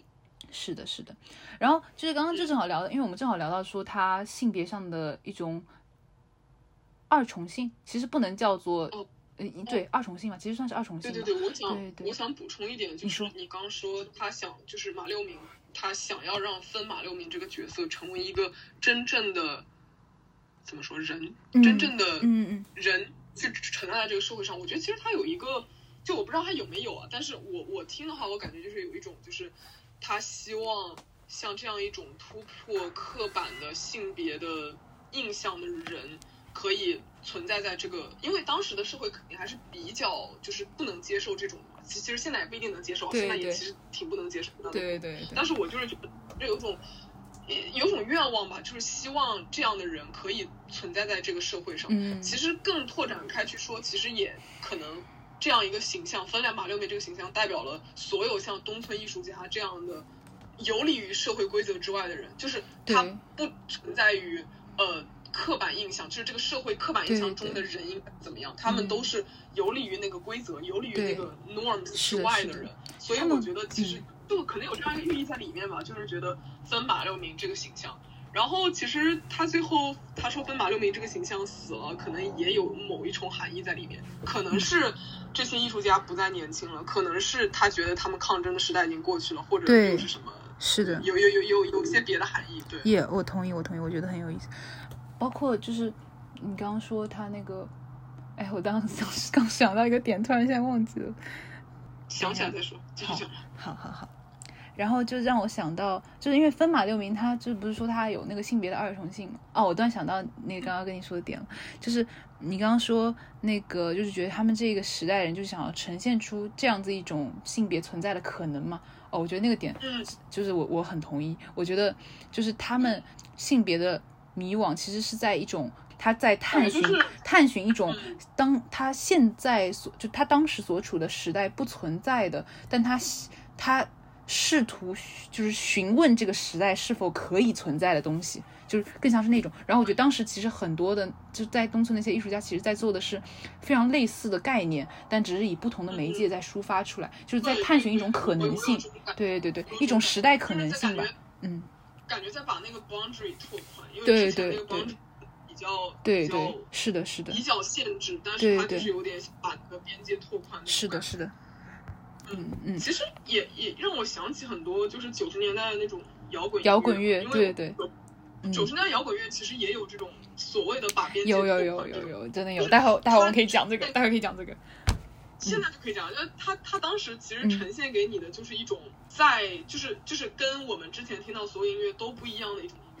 摇滚乐。然后虽然从西方来，但是其实当时嗯。像那个崔健呐，然后鲍家街啊，然后摩天三杰啊，就是当时很多很多的乐队，很多很多音乐人，对的，都在把这种从西方来的东西变成我们中国地方社会自己的养料、自己的养分，去表达他们对这个时代的一些问题和一些情绪的表达吧。是的，是的，而且我觉得他们的音乐就非常，虽然是从国外来的音乐，但是非常有地方特色。就是包括等会想要提到的一个电影里面的一些，就是当时去配插曲的这些乐队，他们也是，就是这些音乐非常非常有地方特色性，就是北京摇滚的那种特性，就是待会可以跟大家具体的说一说嘛，就是真的就让人觉得很很特别。你是想讲那个北京的什么乐语录？对对对对，想要说北京乐语录，因为其实是应该是。暑假什么之后这这段时间看的嘛，然后觉得当时我看完的时候觉得后劲还蛮大，但是最近看的时候发现它分评其实很差哎，然后我觉得有点不甘心。我觉得其实可能，其实可能大家欣赏的点不一样。就是我可能当时在看这个电影，因为我自己看电影的时候给评分会有大概三分来自配乐，我会觉得很重要。就是我我我很在意这个导演有没有抠过细节之类的啊。当然那种就是很默片的那种我会在意。每个人看电影不一样。对对，但是我觉得那个片子，他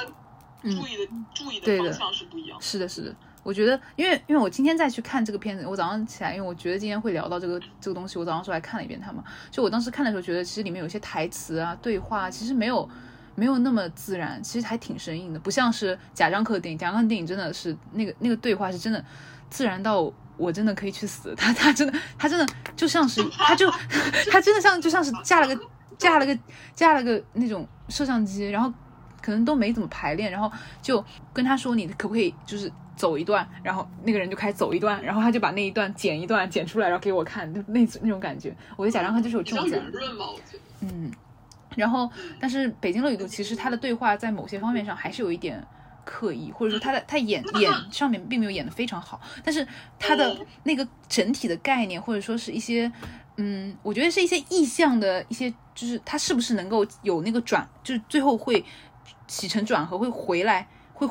把那个呼应前后呼应，对我来说是一个很重要的点，就是他能不能把他前面埋过的那些东西都给圆回来，对我来说很重要。但是我觉得《乐与录》全都圆回来了，是这样子的。哦，还是先讲马六明这个电影，你看过吗？啊，马六明，马六明是讲完了吗？马六明没讲完，他一点点没讲完吗？马六明其实还有个想想说的马六明，马六明就因为马六明刚刚讲了马六明的前面嘛，其实还呃就是他整体都还蛮顺利的。那么。也也比较有个性的嘛，但他中途就是，首先是大家会不会觉得，就是马六明这个这个形象就很像是，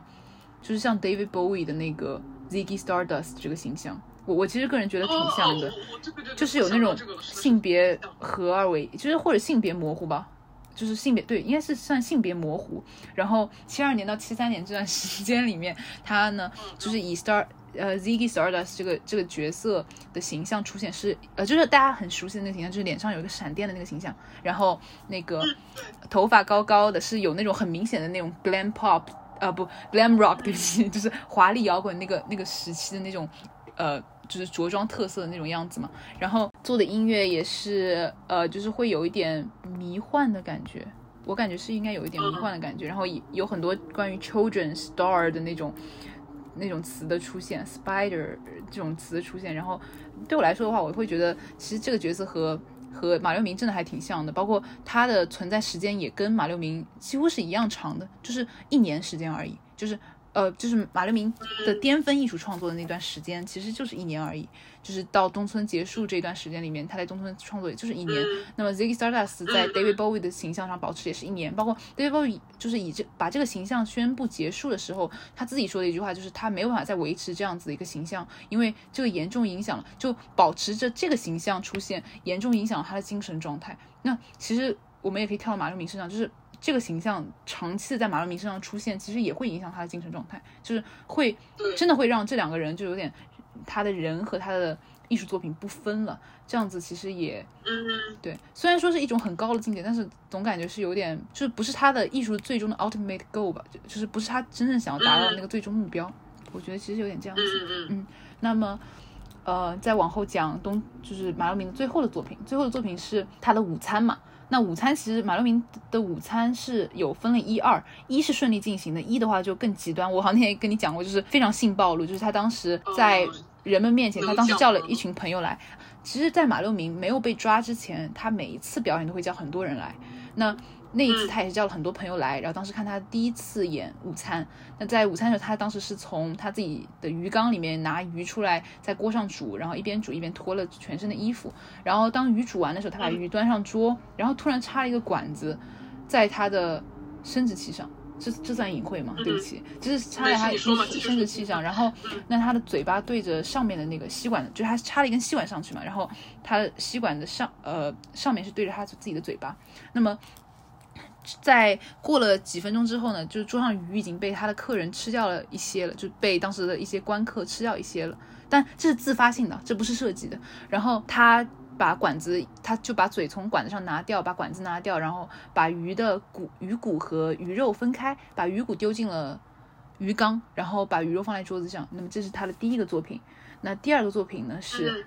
嗯，关于他被抓的这个作品。当时他在煮土豆，他把真的土豆放进锅里，然后开始脱衣服，又是脱衣服。他很喜欢做裸体艺术，他把他 他把他把他身上的一些，嗯，我插一句，你说，也有一个原因是因为他想展现那种。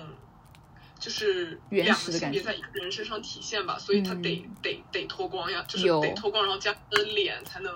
呈现那样一种感觉，有有有，但你有没有觉得那个时期的那一些人，就这群人都很爱这样子，就包括最后他们收尾，他们最后标志他们结束的那个为无名山增高一米，也是几个人裸着。对，我觉得其实有点像回归自然吧，就是他们其实他们其实追求状态很神奇，就是他们的肉体和他们的某种肉体方面在回归，呈现一种回归自然的方向，但是他们的精神传达或者说他们的一个概念，其实是一个非常先进的要往前走的一个概念。这个还挺有意思，就是反正蛮蛮逗的。这么这么一分析还蛮有意思的，对，对，是这样。就是其实很好说，他们有很多能说的东西嘛。他们其实作品做的很不一样，就包括张环。其实我因为我之前知道张环，其实真的是他的那个叮蚊子、叮苍蝇的那个作品。但是我早上的时候在看他的时候，在在看他做的一些作品的时候，就张环就单独被拎出来，其实不亚于马六明做的作品，或者说甚至可以讲的更多，因为他还牵扯到佛教这一块，就讲宗教会讲很多嘛。嗯，还是进去讲马六明。那他那个作品就是把土豆真的土豆放进锅里煮，然后同时脱衣服的时候把他的什么项链啊、首饰啊，包括他画了两个土豆，也都扔到那个锅里去煮。煮完之后呢，他把那两个熟就煮熟了真的土豆埋到土里面种了起来，然后把剩下的那些首饰之类的装到盘子里面端上了桌。就这样两个作品。但是第二个作品在做的时候就被抓起来了。我没有办法说，我怎么去分析他这一整套行为。我觉得其实行为艺术很难被牵扯成说你要去分析这个行为艺术想要表达什么。它更像是一种就是在空间上人和环境和艺术家互动的这样子一个过程。然后你就看着这个人他怎么样在那里从容不迫的在那个地方，在一个室外的一个灶台上工呃做完所有的东西，再把东西放到桌子上，然后再再去可能去把那些他所谓的食物给。消化掉，就大概是这样子的一个过程，所以我觉得他就是在做一些很新的东西，然后在玩一种很新颖的东西。那 对，在玩一种很新的东西。那最后被抓起来之后，那其实也，嗯，我觉得其实算是这一群人的一个结束，也其实嗯，算这群人的一个在东村的，就是标志着东村艺术结束，其实是一件不好不坏的事情。就是他们做的东西真的太分了，说实话，就是。就再这么往下做下去，我觉得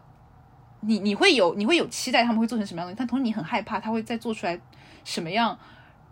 嗯，就是剖就是可能剖开了你内心很恐惧的那一部分的有关一些就人的可能性的东西吧。就是刚刚在探索八斯光年的可能性，他们就属于在探索人的可能性了。我真的是觉得，就是真的是挑战了我做人的我我去欣赏艺术的一些极限的方面的东西了吧。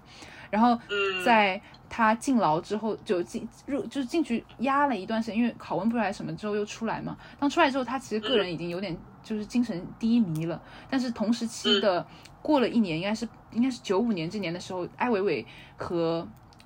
徐冰应该是叫徐冰吧，就他们两个人，艾伟伟大家应该知道，就是那个做瓜子的那个人，就是他有个很很有名的作品，就是就是做那个呃雕塑瓜子，然后铺了一整地，就是铺了很多很多，铺了一室这样子一个作品。他那是应该是他最有名的作品，然后他们两个人写了一本书叫《黑皮书》，那个那个书是讲，应该是有点像是在讲中国当代艺术。然后封面打开第一第一幅插画就是马六明的作品，然后马六明觉得那个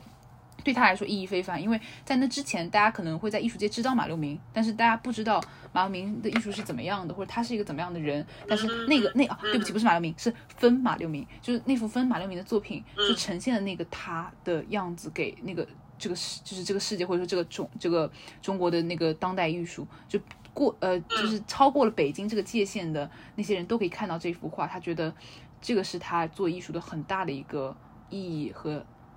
动力的源泉嘛，就是其实让让他自己会可能有坚持下去心。包括他现在其实还在做艺术，他现在是更偏向于做油画这个方面，因为刚刚有说嘛，他就是他的那个分马六明已经。不存在了，他现在就是专门在做一些油画类的东西，但他油画其实做的非常好。他之前是油画系的，所以就油画系其实大家如果知道，就是油画系是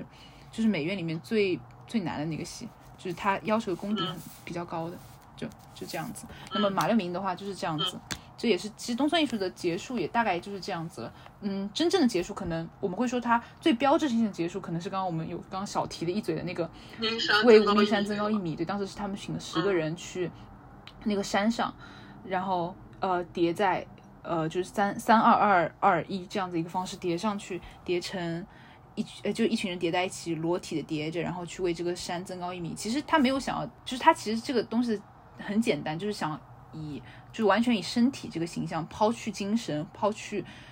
更多杂七杂八的东西，把他们自己就当做是一个像，就跟山上的山的对，就山的一部分，就山的一部分，山石的一部分，然后叠在那个上面，为那个山增高一米，去结束他们在东村的这一段比较可以说比较疯狂，比较就是肆意去创作这一段时间嘛。对我觉得还是蛮感人的，就是就是包括这个作品其实很标志性，它被选进了当时的那个威尼斯双年，就是。是中国的当代艺术第一次被选选进威尼斯双年，就是而且是表演艺术，哎，算是表演艺术，还是真的还挺了不起的。嗯，那刚刚就是提到说，因为刚刚就正好已经讲到那个呃东村艺术家结束了嘛，就是以左小诅咒和就这一群人马月明这群人他们做完那个为无名山增高一米这个作品，作为这个他们在东村这个地方的北京东村这个地方的一个艺术创作的结尾，那。刚刚就是因为有刚刚有提到一嘴，就是说到《北京乐语录》这个电影，然后说觉得《北京乐语录》非常的贴合，呃，它的配乐，包括就刚配乐有说到，就是那个刚林工有讲关于梅魔岩三杰的音乐创作的风格啊，他们做的这种就是这种先锋性，然后就觉得《北京乐语录》其实是一个很好的有代表性的，可以同时涵盖魔岩的音乐和。东村的这样子一个环境状态，或者说北京当时这样一个时代状态的一个电影，那，嗯，首先就是它这片子进入的时候就很有意思，这片子进入的时候它是用二胡进的，然后它进了一会，刚开始进的时候其实很缓，是。就是带着他的主人公，就是 Michael 这个角色，就是当那个角色是吴彦祖演的，他乘着车就就是一个少爷角色嘛，因为别人都是自行车，要么走路，然后他就进入这个电影中，然后这还是刚刚开始，但他同时开始他的画面开始交织，呃，平路就是这个片子里面的那个乐队的那个男主，他开始就是演唱的那样子呃那个形象，但是这个时候的音乐是在。一开始那个二胡的旋律上加入了电吉他和鼓，把那个画面搞得非常的，就是有点摇滚北京这种感觉。然后就是平路这个角色，他出场的时候非常有意思，他是以他的后背出场的，是一个长发的男人。然后同时当时他在唱的这句话是京剧剧腔的“煮豆燃豆萁，豆在釜中泣”，你就觉得这是一个女性角色一样，但是。转而他镜头马上转过去，转到他正脸是一个男人的样子，然后他往马上开始接后面的词是带有北京口音的那那句歌词叫同胞兄弟，然后你就感觉到他就是他包括他唱后面演唱的这么第一首曲子开始，你就能感受到他在唱的是怎么样子一种摇滚，是一种北京的地下摇滚。那种摇滚是里面有很多当时的那种早期的那种意识提纲的那种内容在里面，然后它其实是一种有点反粉的那种意思，就他会说什么同胞兄弟，同胞兄弟，然后大概这样子，然后是一种就很朋克的那种喊法，然后配电吉他和就是比较嘈杂，它不是那种有整齐的那种 riff 那种，就是很嘈杂的那种吉他和鼓的那种。伴奏，包括还有贝斯，对不起。然后，然后他的，然后他就是他的那种感觉，就是很像是一种发泄，很像是一种他们那种摇滚人的地下的那种狂欢吧，就是针对于当时这样子一个社会环境、社会背景的一个地下的狂欢，就是他，他是一种带有自嘲的一种方式，对于时代自嘲的一种方式去唱的这样子，他并没有说，他并没有发泄他不满。但它是一种客观的融入了那种东西，但是它又不像是在尊重这个东西，只是像是在在嘲弄这样子一个方向在讲这个。然后从这个之后，他有就他会有一个第一个矛盾嘛，然后在这边在在场的人在这边因为一个冲突打起了架，乐队的人就像这样冲下来打架。那这一幕的时候，因为长发的那个平路嘛，其实这一幕非常非常像那个 X X Rose，就是那个枪花的那个主唱。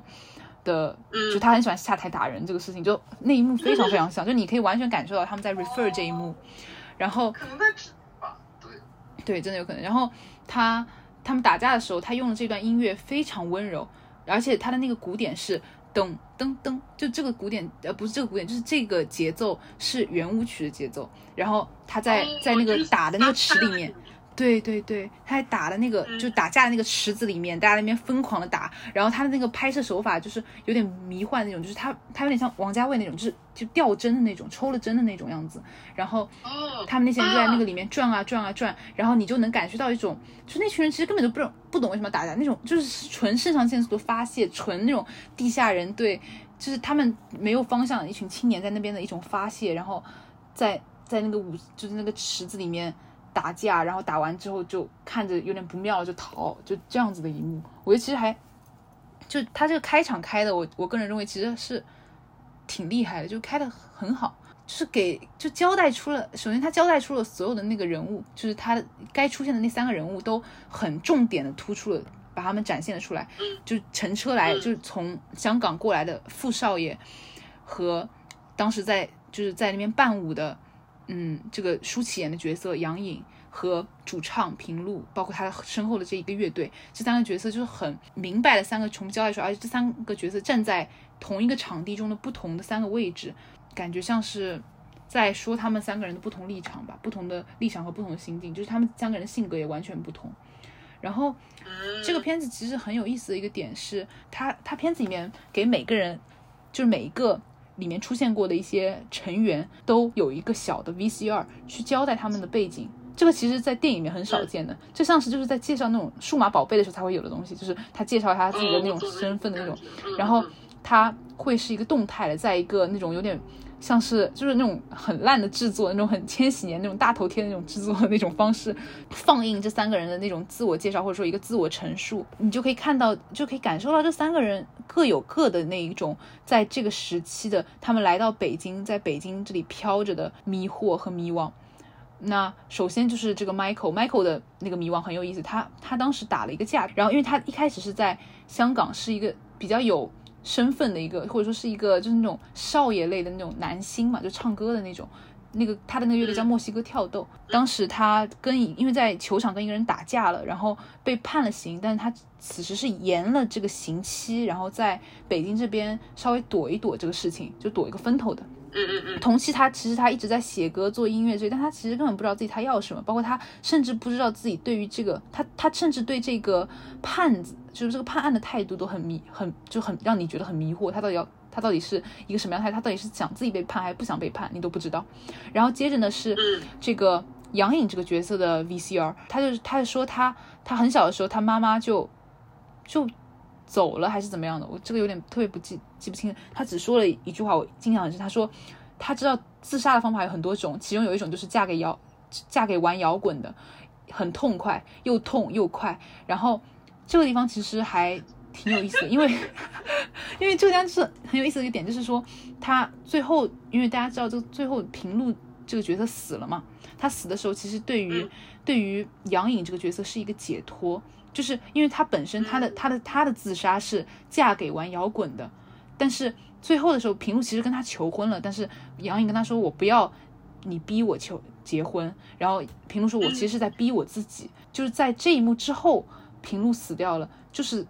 其实，在陈述，就是在刻画一种对于杨颖这个角色的解脱，因为包括杨颖最后，其实她她爱上了那个。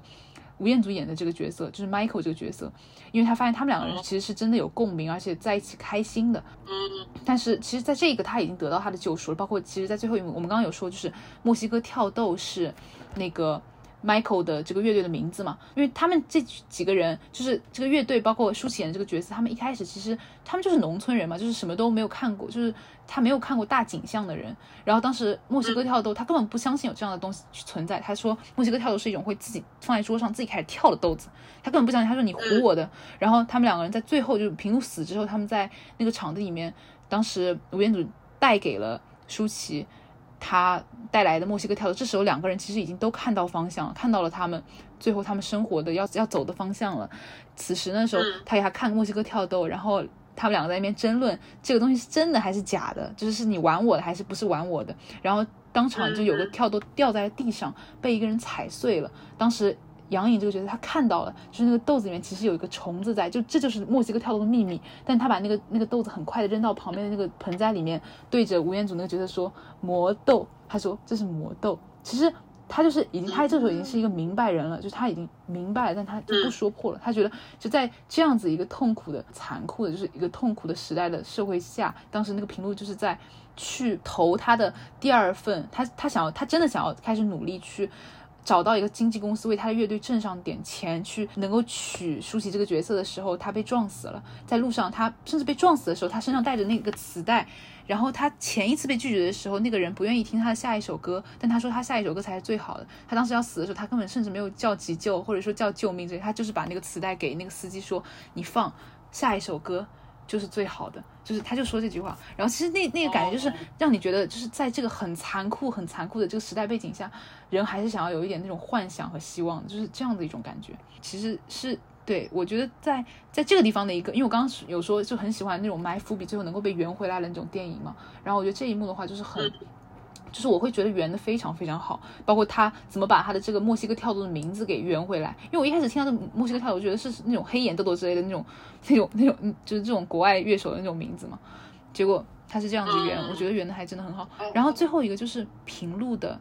平路的 VCR，其实平路之后还有另外一个，但那个其实不重要，是他乐队成员的。那么平路的 VCR 里面，他说他爸爸是开火车的，但他十八岁的时候从他爸爸开的火车上跳下来跑了。然后他自己是一个喜欢狗的人，他每次，但他每次他不，他是一直，他一直都不是一个安定的人，他会一直往外走。他每一次走的时候，把东西，把他的狗留给别人，狗就会没有了，会，他就会，他们他们朋友就跟他说狗走丢了，但他知道狗不是这样子的动物，狗呃人会因为挨饿而离开，但是狗不会。然后他又说，他其实知道那些人把狗吃了，但这个其实很重要，就是到最后的时候，他的狗，他一开始的时候，因为他一开始有一幕就是他看到了那个吴彦祖演的角色和舒淇，就是有点就是牵手了嘛，他觉得很伤心，他觉得他有的所有的一切都背叛他，因为当时他刚好被那个唱片公司第一个唱片公司拒绝，拒绝，对，然后他回来，然后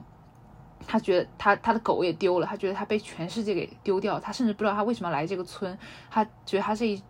他说他这些女努力有屁用，然后就就你就觉得很可怜，这个角色就很可怜，就是他他的那个迷惘是在一种自我选择的困境中的那种迷惘，就是他选择的是在十八岁离开了他爸爸给他的那个工作，就是他爸爸本来想让他当那个乘务员嘛，但是呃就是应该是那个开火车那个人，但他离开了他爸爸，离开了那那种生活，但他依旧过得不好，他始终没有找，仍然没有找到他的方向，他仍然在一个。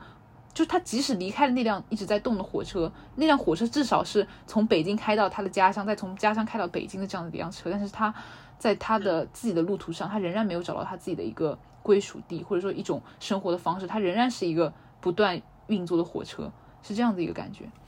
我觉得火火车可能也是一个意象吧，在这对，是的，是的，火车是一个意象。我觉得火车包括他最后，他后来跟他爸爸和解，因为他就他中当中有一幕就是舒淇在，就是我当时觉得这个片子。跟，就他很，他把这几个演员，其实真的像是放在一个戏台上在做一个展示。就这些人，他们是做表演的嘛。然后他们当时做表演的时候，就是当时他们叫什么阳光大舞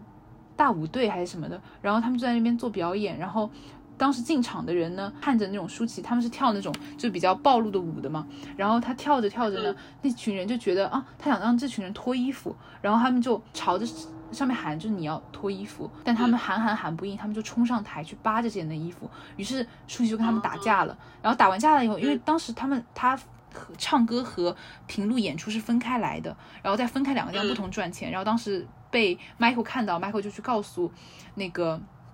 Michael 去告诉平路说你女朋友被抓了，就是杨颖这个角色被抓了，他跟人打架。然后他们去赎他的时候，当时很重要，当时的那个平路说了一句说。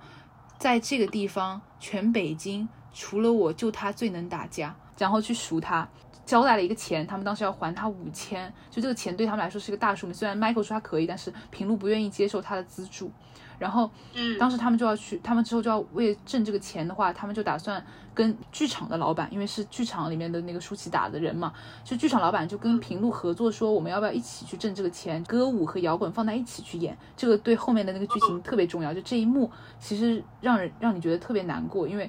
你会看到后面摇滚乐在这个时代中的那个地位是怎么样的。当时有一幕是这样的，就当时舒淇不是被关进去了嘛？关进去以后，他们当时一群人在那边被。被放在那里训话，然后要去背一些纲领、纲要一样的东西，关于你能做什么、不能做什么，要在那个里面，在那个监狱里面是就是对那个词嘛。当时他说就跟到一半，他不跟了，他开始唱“煮豆燃豆萁，豆在釜中泣”这句话。刚刚我们是不是在开头的时候说过？当时第一句那句话是用京剧唱的，是一个就是像一个女角一样的，当时用她的声音在唱。然后那一刻，你又想到。平路说的那句台词，他说：“全北京除了我，就他最能打架。”你就能感觉到这两个人其实就像是 Nancy and Sid 一样，就是嗯枪呃就是那个信手枪里面的那那两个人，就是他的贝斯手 Nancy and Sid，就他们两个后来其实像殉情一样死的嘛，像是那种角色一样，他们两个就像是合二为一的。包括一开始说长发的平路刚刚出场，刚刚那一幕的样子和在那里唱歌的舒淇，那个画面就像重叠在一起一样。我觉得那一幕真的那个那个感觉真的太好了，就是他。你你不知道他是不是有意的，但是那那个音乐就是那个音乐一样，包括那个他们俩的发发型也一样，然后 然后就是那一个画面，包括用他的台词重叠在一起的时候，那个感觉真的特别震撼。我觉我觉得就完全不会让我觉得说这个片子，因为我我当时看那个片子的影评的时候，有很多人说这是非常有名的烂片，我真的觉得这不是烂片。嗯嗯，你说？听你说，感觉特别像就是。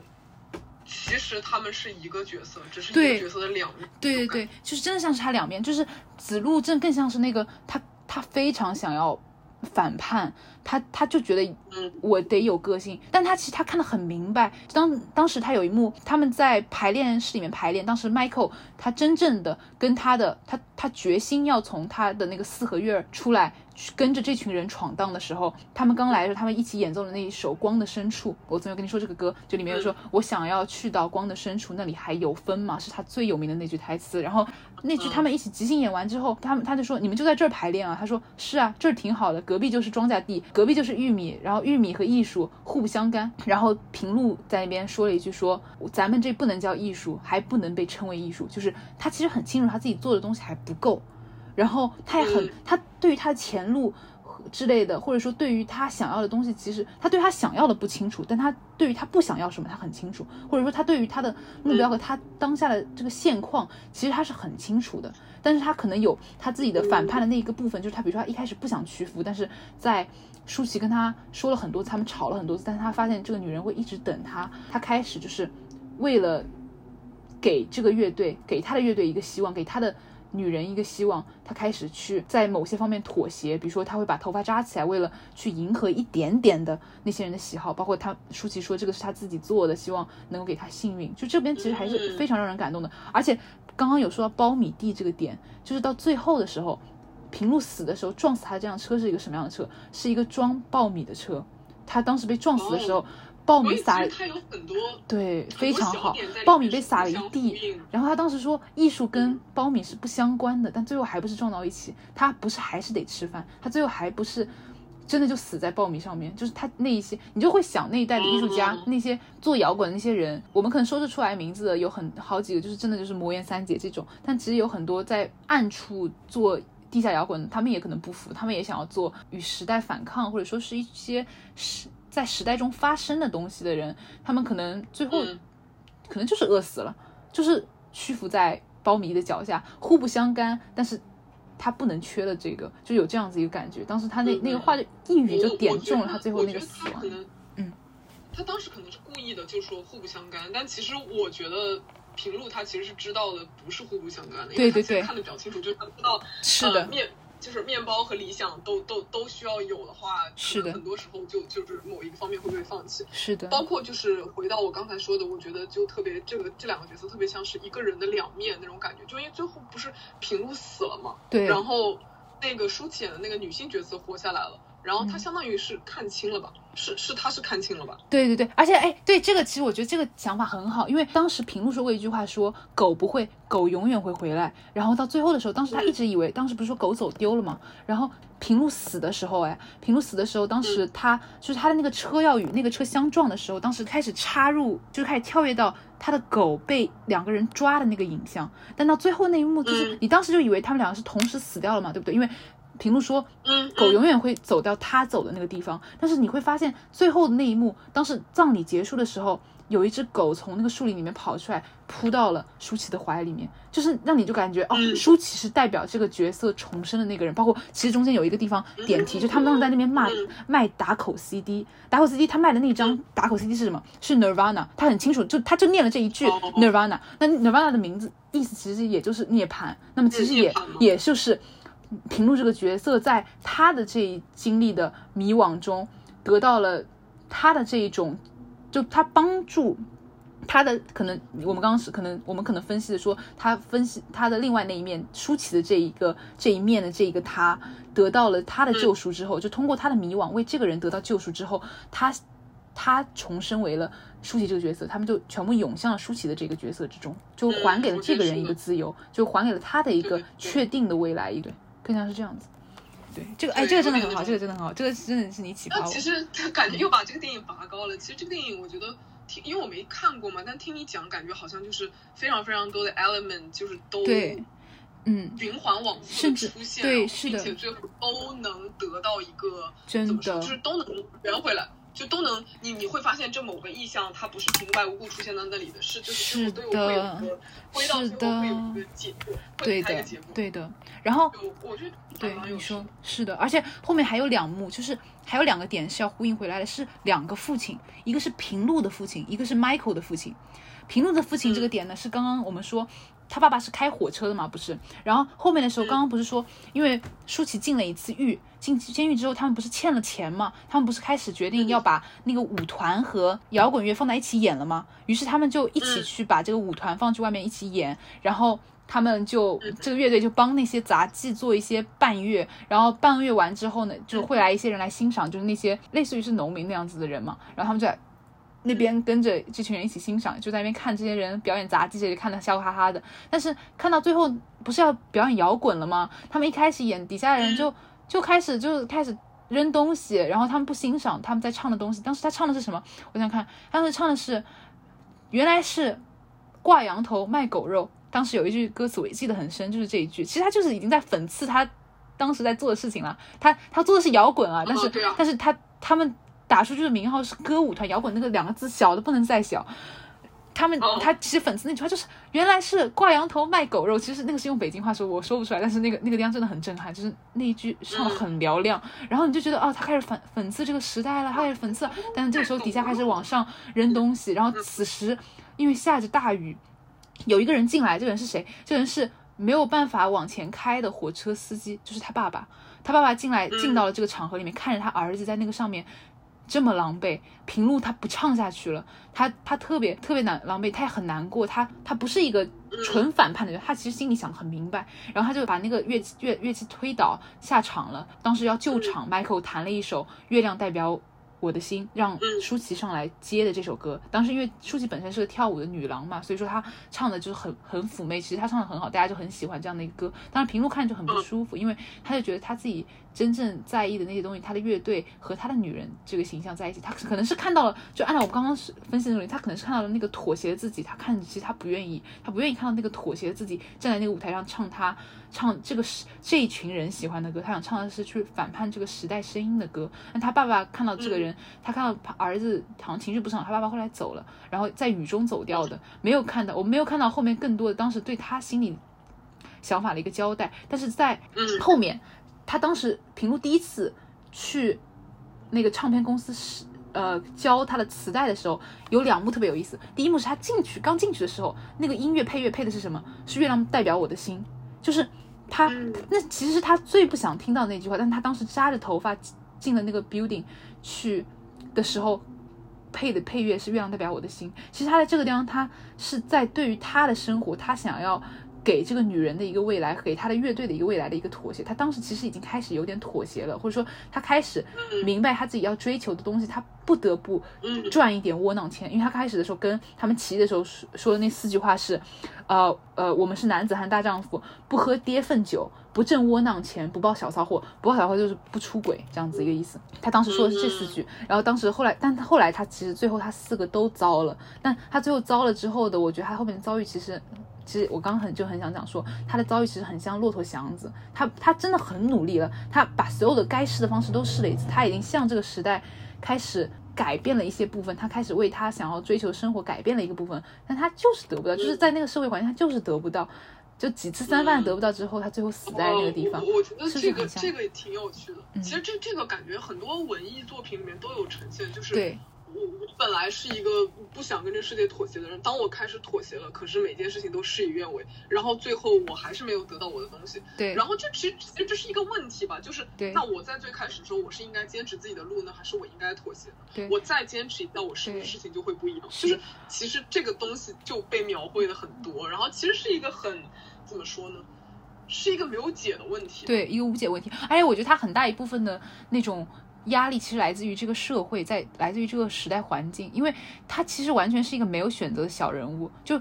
他没有选择，他他他最后死是他选择吗？不是他选择，他只是想要很快的去到下一个公司，他想要他他在憧憬一种好的生活，可是生活没有给他那样子一个选择，他最后被撞死了，其实是这样子的，就是。看起来很好，但就是其实其实已经其实就是看起来有路，但其实没路。对对对，这很卡夫卡，卡夫卡就是有一句话就说啊，就是就是那种对对对，卡夫卡就是喜欢说就是那种，就是说啊，我们称之为路的不过是踌躇。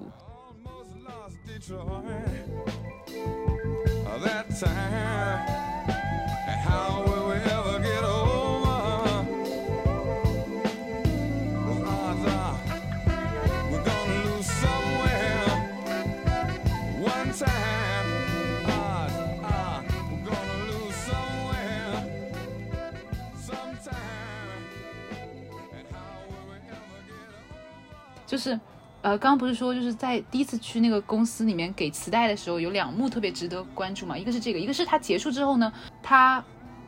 去哪里了？他去车站了，去等他爸爸的车过来。他爸爸车来了之后，他爸爸跳下，然后看到平路正在那里，他走过去，然后他以为他有什么事情要，就是有什么事情发生了。他后来看了一眼，他一眼，他什么也没有说，他只说，呃，你。有我反正每天就是哦，他给他了一个新的排班表，跟他说说我的是，我反正就是这么点路，每天从北京回故乡，从故乡到北京就这么点路。你妈妈身体不是很好，有空回去看看她。我反正每天就是这段路，你什么时候想回了，直接搭上车就能回，就是给他了一个退路，你知道吗？他其实这就是就是他给他的一个默契，就是一种父爱，就是他不说破说你的生活过得烂。你说的我过得不太好，就是我，你还回家种地算了。他不是，他是说你有一条路躺在这里，如果你真的没有路可走了，你可以这么走，就可以这样走。包括他的名字，他叫他小路嘛，他的名字叫平路。其实其实还就真的有很多很多呼应在这里边，包括他最后的时候，他当时要去买买一点东西，想要他他，因为他当时想要给点钱给他爸爸，他觉得有点愧疚嘛，那么多年离开家一点消息没有，然后他当时想要去，他爸爸不收钱，他想要买两盒东西送给他爸爸，但是。当时他爸爸，因为他爸爸是列车长啊，他他他要开车走啊，然后来不及了。他爸爸后来就在那边看着平路跑过来的样子，但是车已经往前开了。他很开心，很开心，跟他招手，跟他说再见。然后平路跟他爸爸撒谎说：“爸爸，我已经。”我签约了，然后他爸爸很多次，但他爸爸并没有听清。他说：“你说什么？我听不清。”他爸爸其实根本不在意，但他爸爸笑得很开心。他爸爸其实他以为他们家很在意这件事情，他其实他爸爸其实根本不在意，他爸爸在意的就只是这个孩子好不好，还活活不活着这样子。就是他们这个之间的隔代一个差异，就让你觉得在父爱之间的一种感动。但同样的，在父爱中的一种感动，更感人的是在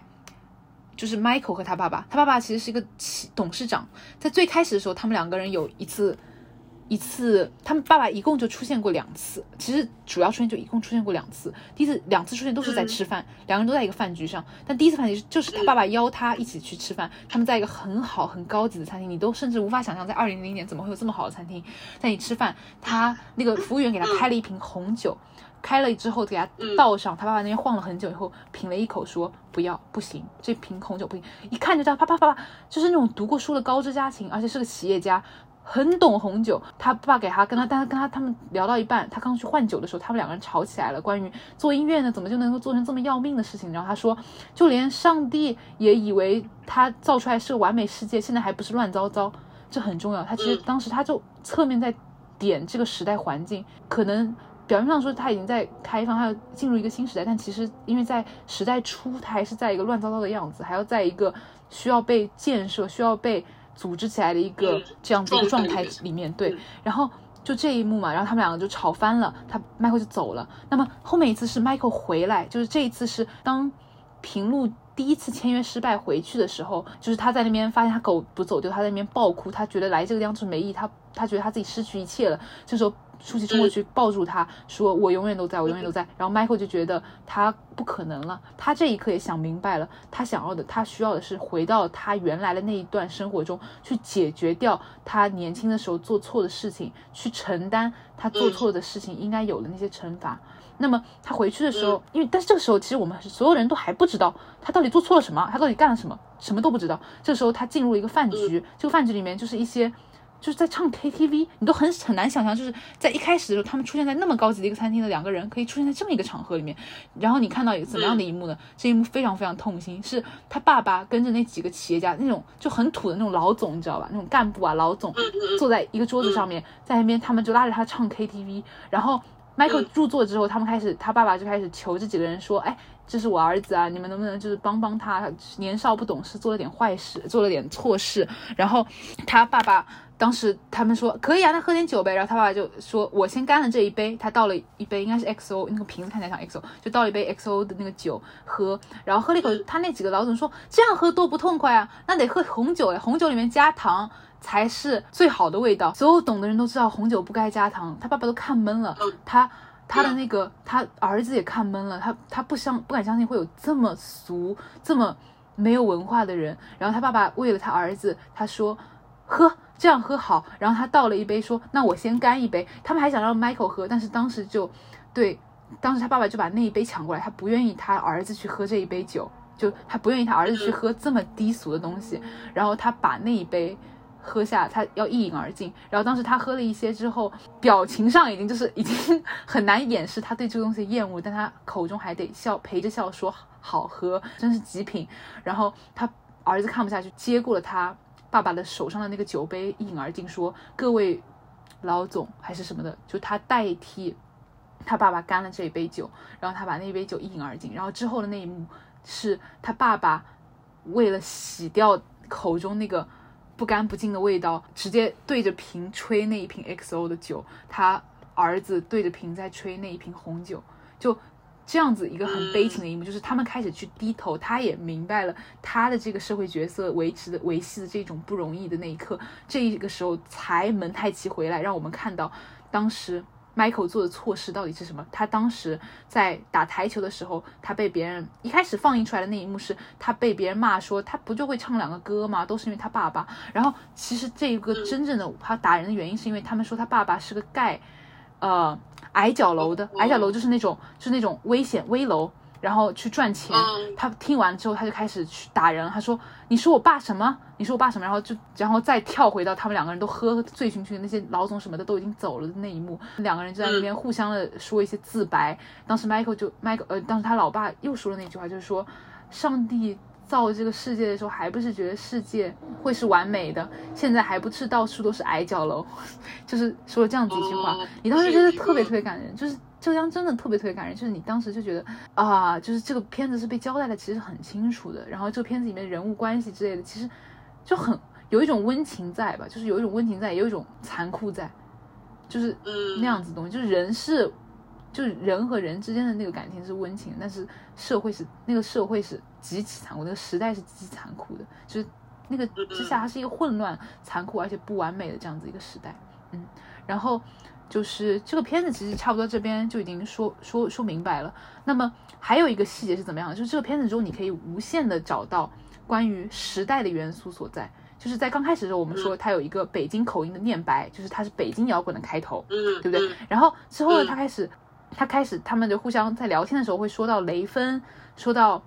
呃，那种什么男子汉大丈夫不喝跌份酒这种口号话，然后他也会，呃，有那个时代特点是，他们 Michael 的家在在一个四合院里面，他刚开始放的时候，他并不是先放他的外景，而是内景，内景你觉得是哦什么高档的公寓，里面还有玻璃的墙，哇，好就很帅，那个那个装饰就像西方一样，但是外面在突然他接了个电话，然后被打断的时候，这个这个镜子往外移，发现这是个四合院。嗯就这样子的一个一个时代特征，然后再往后啊，小范小范来了之后，当时小范不是上台去摸舒淇嘛？当时不是说到这个点嘛？就是去摸在跳舞的杨颖，然后当时被杨颖打了，然后当时他警察来了，他们说什么呢？他们那两个人不是说他们他们暴露啊，说他们脱衣服，他们色情啊，他说的是他们开放，然后那个然后舒淇回应的是说不敢开放，谁敢开放？然后警察说的是谁敢开放？就是你会很明白知道这个这两个词一定不是就是他。它自然造句造出来的词，而是被这个时代的一些纲领和文件影响到，不也不能叫纲领和文件吧，就是被当时的一些呃口号啊，这对话术和口号影响到了一些一些词语的用法。我觉得有一点政治隐喻，就是对，就是有，但是有点政嗯，有一点政治隐喻，你会觉得有很强的纲领的感觉，有很强的那种文案的感觉，就是很时代背景嘛，对不对？然后再再到后面，就是很明显的那个不是去警局。平路和呃，Michael 叫平路去解决，呃，舒淇当时在那边打架的事情吗？当他们解决完之后，Michael 是打车走的。打车走的时候，平路对他说：“说你早点回吧，你们你们东城就是很明显，就是说他们这些就是这群富的人住的地方和他们这一群穷的人住的地方完全是两个地方啊，就是就像是刚刚我们说的那个北京东村一样，东村就是个垃圾村，但是它就是在。”同时期下，这个地方也在，就是在九零年初，呃，北京其实已经在建设，它已经在往一个好的地方发展，但是仍然有这样子一个落后的地方，就是一种差距吧，一种差异，一种分化。你可以马上看到这种阶级上的矛盾。再往后，嗯，在在他们打架的时候，他们在那边被抓起来了，当时，呃，就有。调侃说，就调侃那个剧团长的那个发型，那个发型，他说他的发型，他是一个秃子，他把旁边的毛发梳到中间去掩盖他自己秃这个事实。他说的那句话是什么？他说地方支持中央，他说地方支持中央，就把旁边的头发去掩盖中间的那个，太明显，浙江是真的太明显了啦。然后，嗯，在最后，我觉得其实后面已经是最后一出了，就是在人民商店。就人民商店是什么呢？就是当时 Michael 不是离家了，他彻底。第一次反叛，他他为了他的迷惘，他他要去出去找寻一条道路出来了。他离开了他的家，他在离家的过程中，他经常是经过了一家 CD 店。他进 CD 店的时候，他想去挑一张他自己乐队的 CD，他以为他自己很有名，他对着那个人说说，能不能给我一张墨西哥跳豆的 CD 啊？他说什么墨西哥跳豆？他以为那是个零食。然后他说不是，是乐队。他说那可不是乐队，我们这儿。只有在我这人民商店能够被放出来的音乐，才被翻版的、被盗版的音乐才是好的音乐，不然的话可可不行嘞。因为人民当家做主嘛，他当时提的是这样子一句。那这边其实已经就非常明显，他当时就有非常非常多类像口号啊、隐喻啊这样的东西，就是是这样子被串在这里面的。那么其实到这边这个片就真的讲完了。那么我觉得他最最最最让人感。动的是，嗯，也不是感动吧，会觉得最最最最最真实的一个部分，或者说最最最突然有点点醒的一个部分，是当时在车上，他们几个人窝在一个非常非常小的车子上面吃饭的时候，Michael 这个角色对着屏幕说一句，我觉得他说，我觉得你吃饭和你唱摇滚特别像，然后评论说你哪儿像啊？他说都很狠，然后他说，然后 Michael 就继续说，他说那这是不是你们北京摇滚的特色啊？然后评论说北京摇滚特色才不是很累，然后 Michael 就说。平那特色是什么？然后评论说，是穷啊。然后他说，那你们香港嘞？香港摇滚特色是什么？是不是富啊？然后吴彦祖演的那个 Michael 那个角色想了一想说，我觉得香港没有摇滚，就是他会觉得就是在那样的压迫中才有，就是时代和环境的那种积压和，就是那在那种比较比较比较比较穷苦，然后有比较多。反叛的生命的地方，才有他那种深刻的，对那种深刻带有时代性、带有就是自主性，或者是真正想要歌颂的或想要呐喊的那种东西，就那种东西才是被他他觉得，就当时那个时候，Michael 醒悟到了摇是所谓摇滚的东西，但那个时候他觉得香港其实并没有那样的东西。土壤吧？对对对对对对，然后就让我觉得这个片子其实对我来说，我觉得这个片子是完全是一个。不能叫被烂片的片子吧？我觉得是真的是一个很好的片子，就是是值得一看的片。包括里面的音乐，你去听，里面有子曰乐队和汪峰的两呃两首歌。汪峰的那首歌叫《晚安北京》，那首歌非常好听，就是特别特别很火吧？对，晚安北京。晚安北京不是不是他他火那首叫《北京北京》。但晚安北京是那个没有，晚安北京是他的歌，晚安北京很火，晚安北京是包家街的歌。哦，那就哦，那我知道，那我知道，就是他，反正就是他那个时候他他做那个晚安北京嘛，然后对对，那就对，那对那对，我就因为我当时听到就觉得这个歌就特别耳熟嘛。然后，嗯，就那个歌配着，呃，当时就是在只那个在那个呃平路死之前，就他被车撞死前一晚的时候，他当时其实他当时他真的已经在期待一种好的生活了。他对着舒淇，就对着杨颖，他的他的爱人，他在一个树下对着他说：“我明天再去试一次好吗？”我一定会给我们生活的好吗？就你当时就觉得真的是有那种绝望，就是我当时看的时候就想说，这不就是骆驼祥子吗？这真的就是骆驼祥子。我这当时是太痛苦，就这这种感觉真的太不好了。就是他完全是被这个时代压死的一个人，就或者说是被他当时的一个境遇给压死的一个人。他他完全是一个想要变好、想要去改变自身的一个人，可是他。没有得到这个机会，他最后都没有得到。他最后，他他他一直努力到最后那一秒。他在最后那一秒的时候，他当时要赶去的时候，他当时还加速开他的摩托车。他说：“他是我是最快的人，我是开车开的最 骑车骑最快的男人，就是骑车骑最快的人。”就是他想要赶去下一个地方去。他想要赶去一个新的生活，他想要赶去一个新的状态，他想要从原来的那一种颓废的、不确定的、迷茫的生活中跳脱出来，去到一个确定的，他想要去守护、想要去维系的一种生活状态之中，或者他找到他生存的意义。可是生存生活没有给他延续这种生存的意义，或者说在某些方面以以另外一个在一个另外一个女人身上延续了下去吧。那个女人守护了一个，那个女人在最后一幕，我们刚刚有说，就是最早的时候说她守护了墨西哥跳豆的秘密，就是守护住了一个像。梦幻像泡影一样的东西，就是在那一幕的时候，你突然觉得这个片子结得很好，就又有那么一点希望吧。它又不是一个完全绝望的片子。晚安北京的那个歌词跟这个还蛮贴的，真的很贴。影片还蛮是不是因为为他？是不是为他做的？是为他做的吗？不是为他做的。是不是不是？因为晚安北京应该比那个北京乐语录要早。晚安北京是鲍家街发的歌，应该是在九九九九九七年还是九八年？那应该比那个早，因为乐语录是两千零一对。鲍家街那首那那张专辑非常牛逼，就是那张鲍家街四十三号，就是同名专辑。我知道，我知道。你当时跟我说的时候，我其实有去听他们歌，我觉得他们歌是真的做的很好。他现在做的歌离他之前做的歌有点远吧？对，感觉上。哎，他现在变味挺。嗯嗯。那时代也不一样，就可能没有那么强的时代性了。但当时反正鲍家街感觉好像闹得挺不愉是他们后来解散了，因为汪峰想要自己一个人做音乐，然后就解散了。他们应该只出了鲍家街四十三号这一张专辑，后面就没有了。而且其实因为。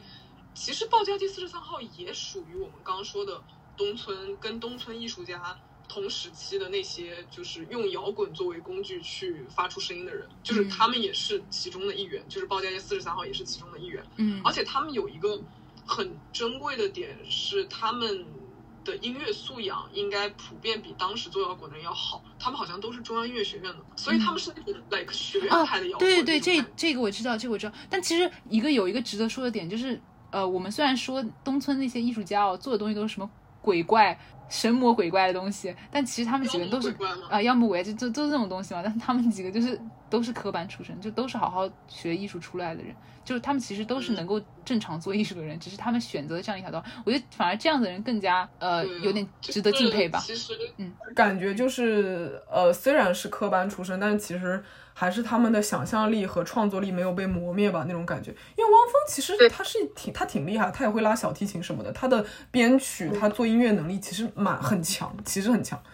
而且其实我觉得他有点被低估了吧，因为他其实一直到现在还继续在出专辑，然后也在写很多歌。但是你可以看到，跟他同时期的做摇滚的人，基本上已经没有他这种创作力了，就是。写的好或者不好另说，其实没有写的那么差，但是就是他能一直保持这种创作力，并且一直在出歌，我觉得其实还是挺厉害的。是的，我我同意的。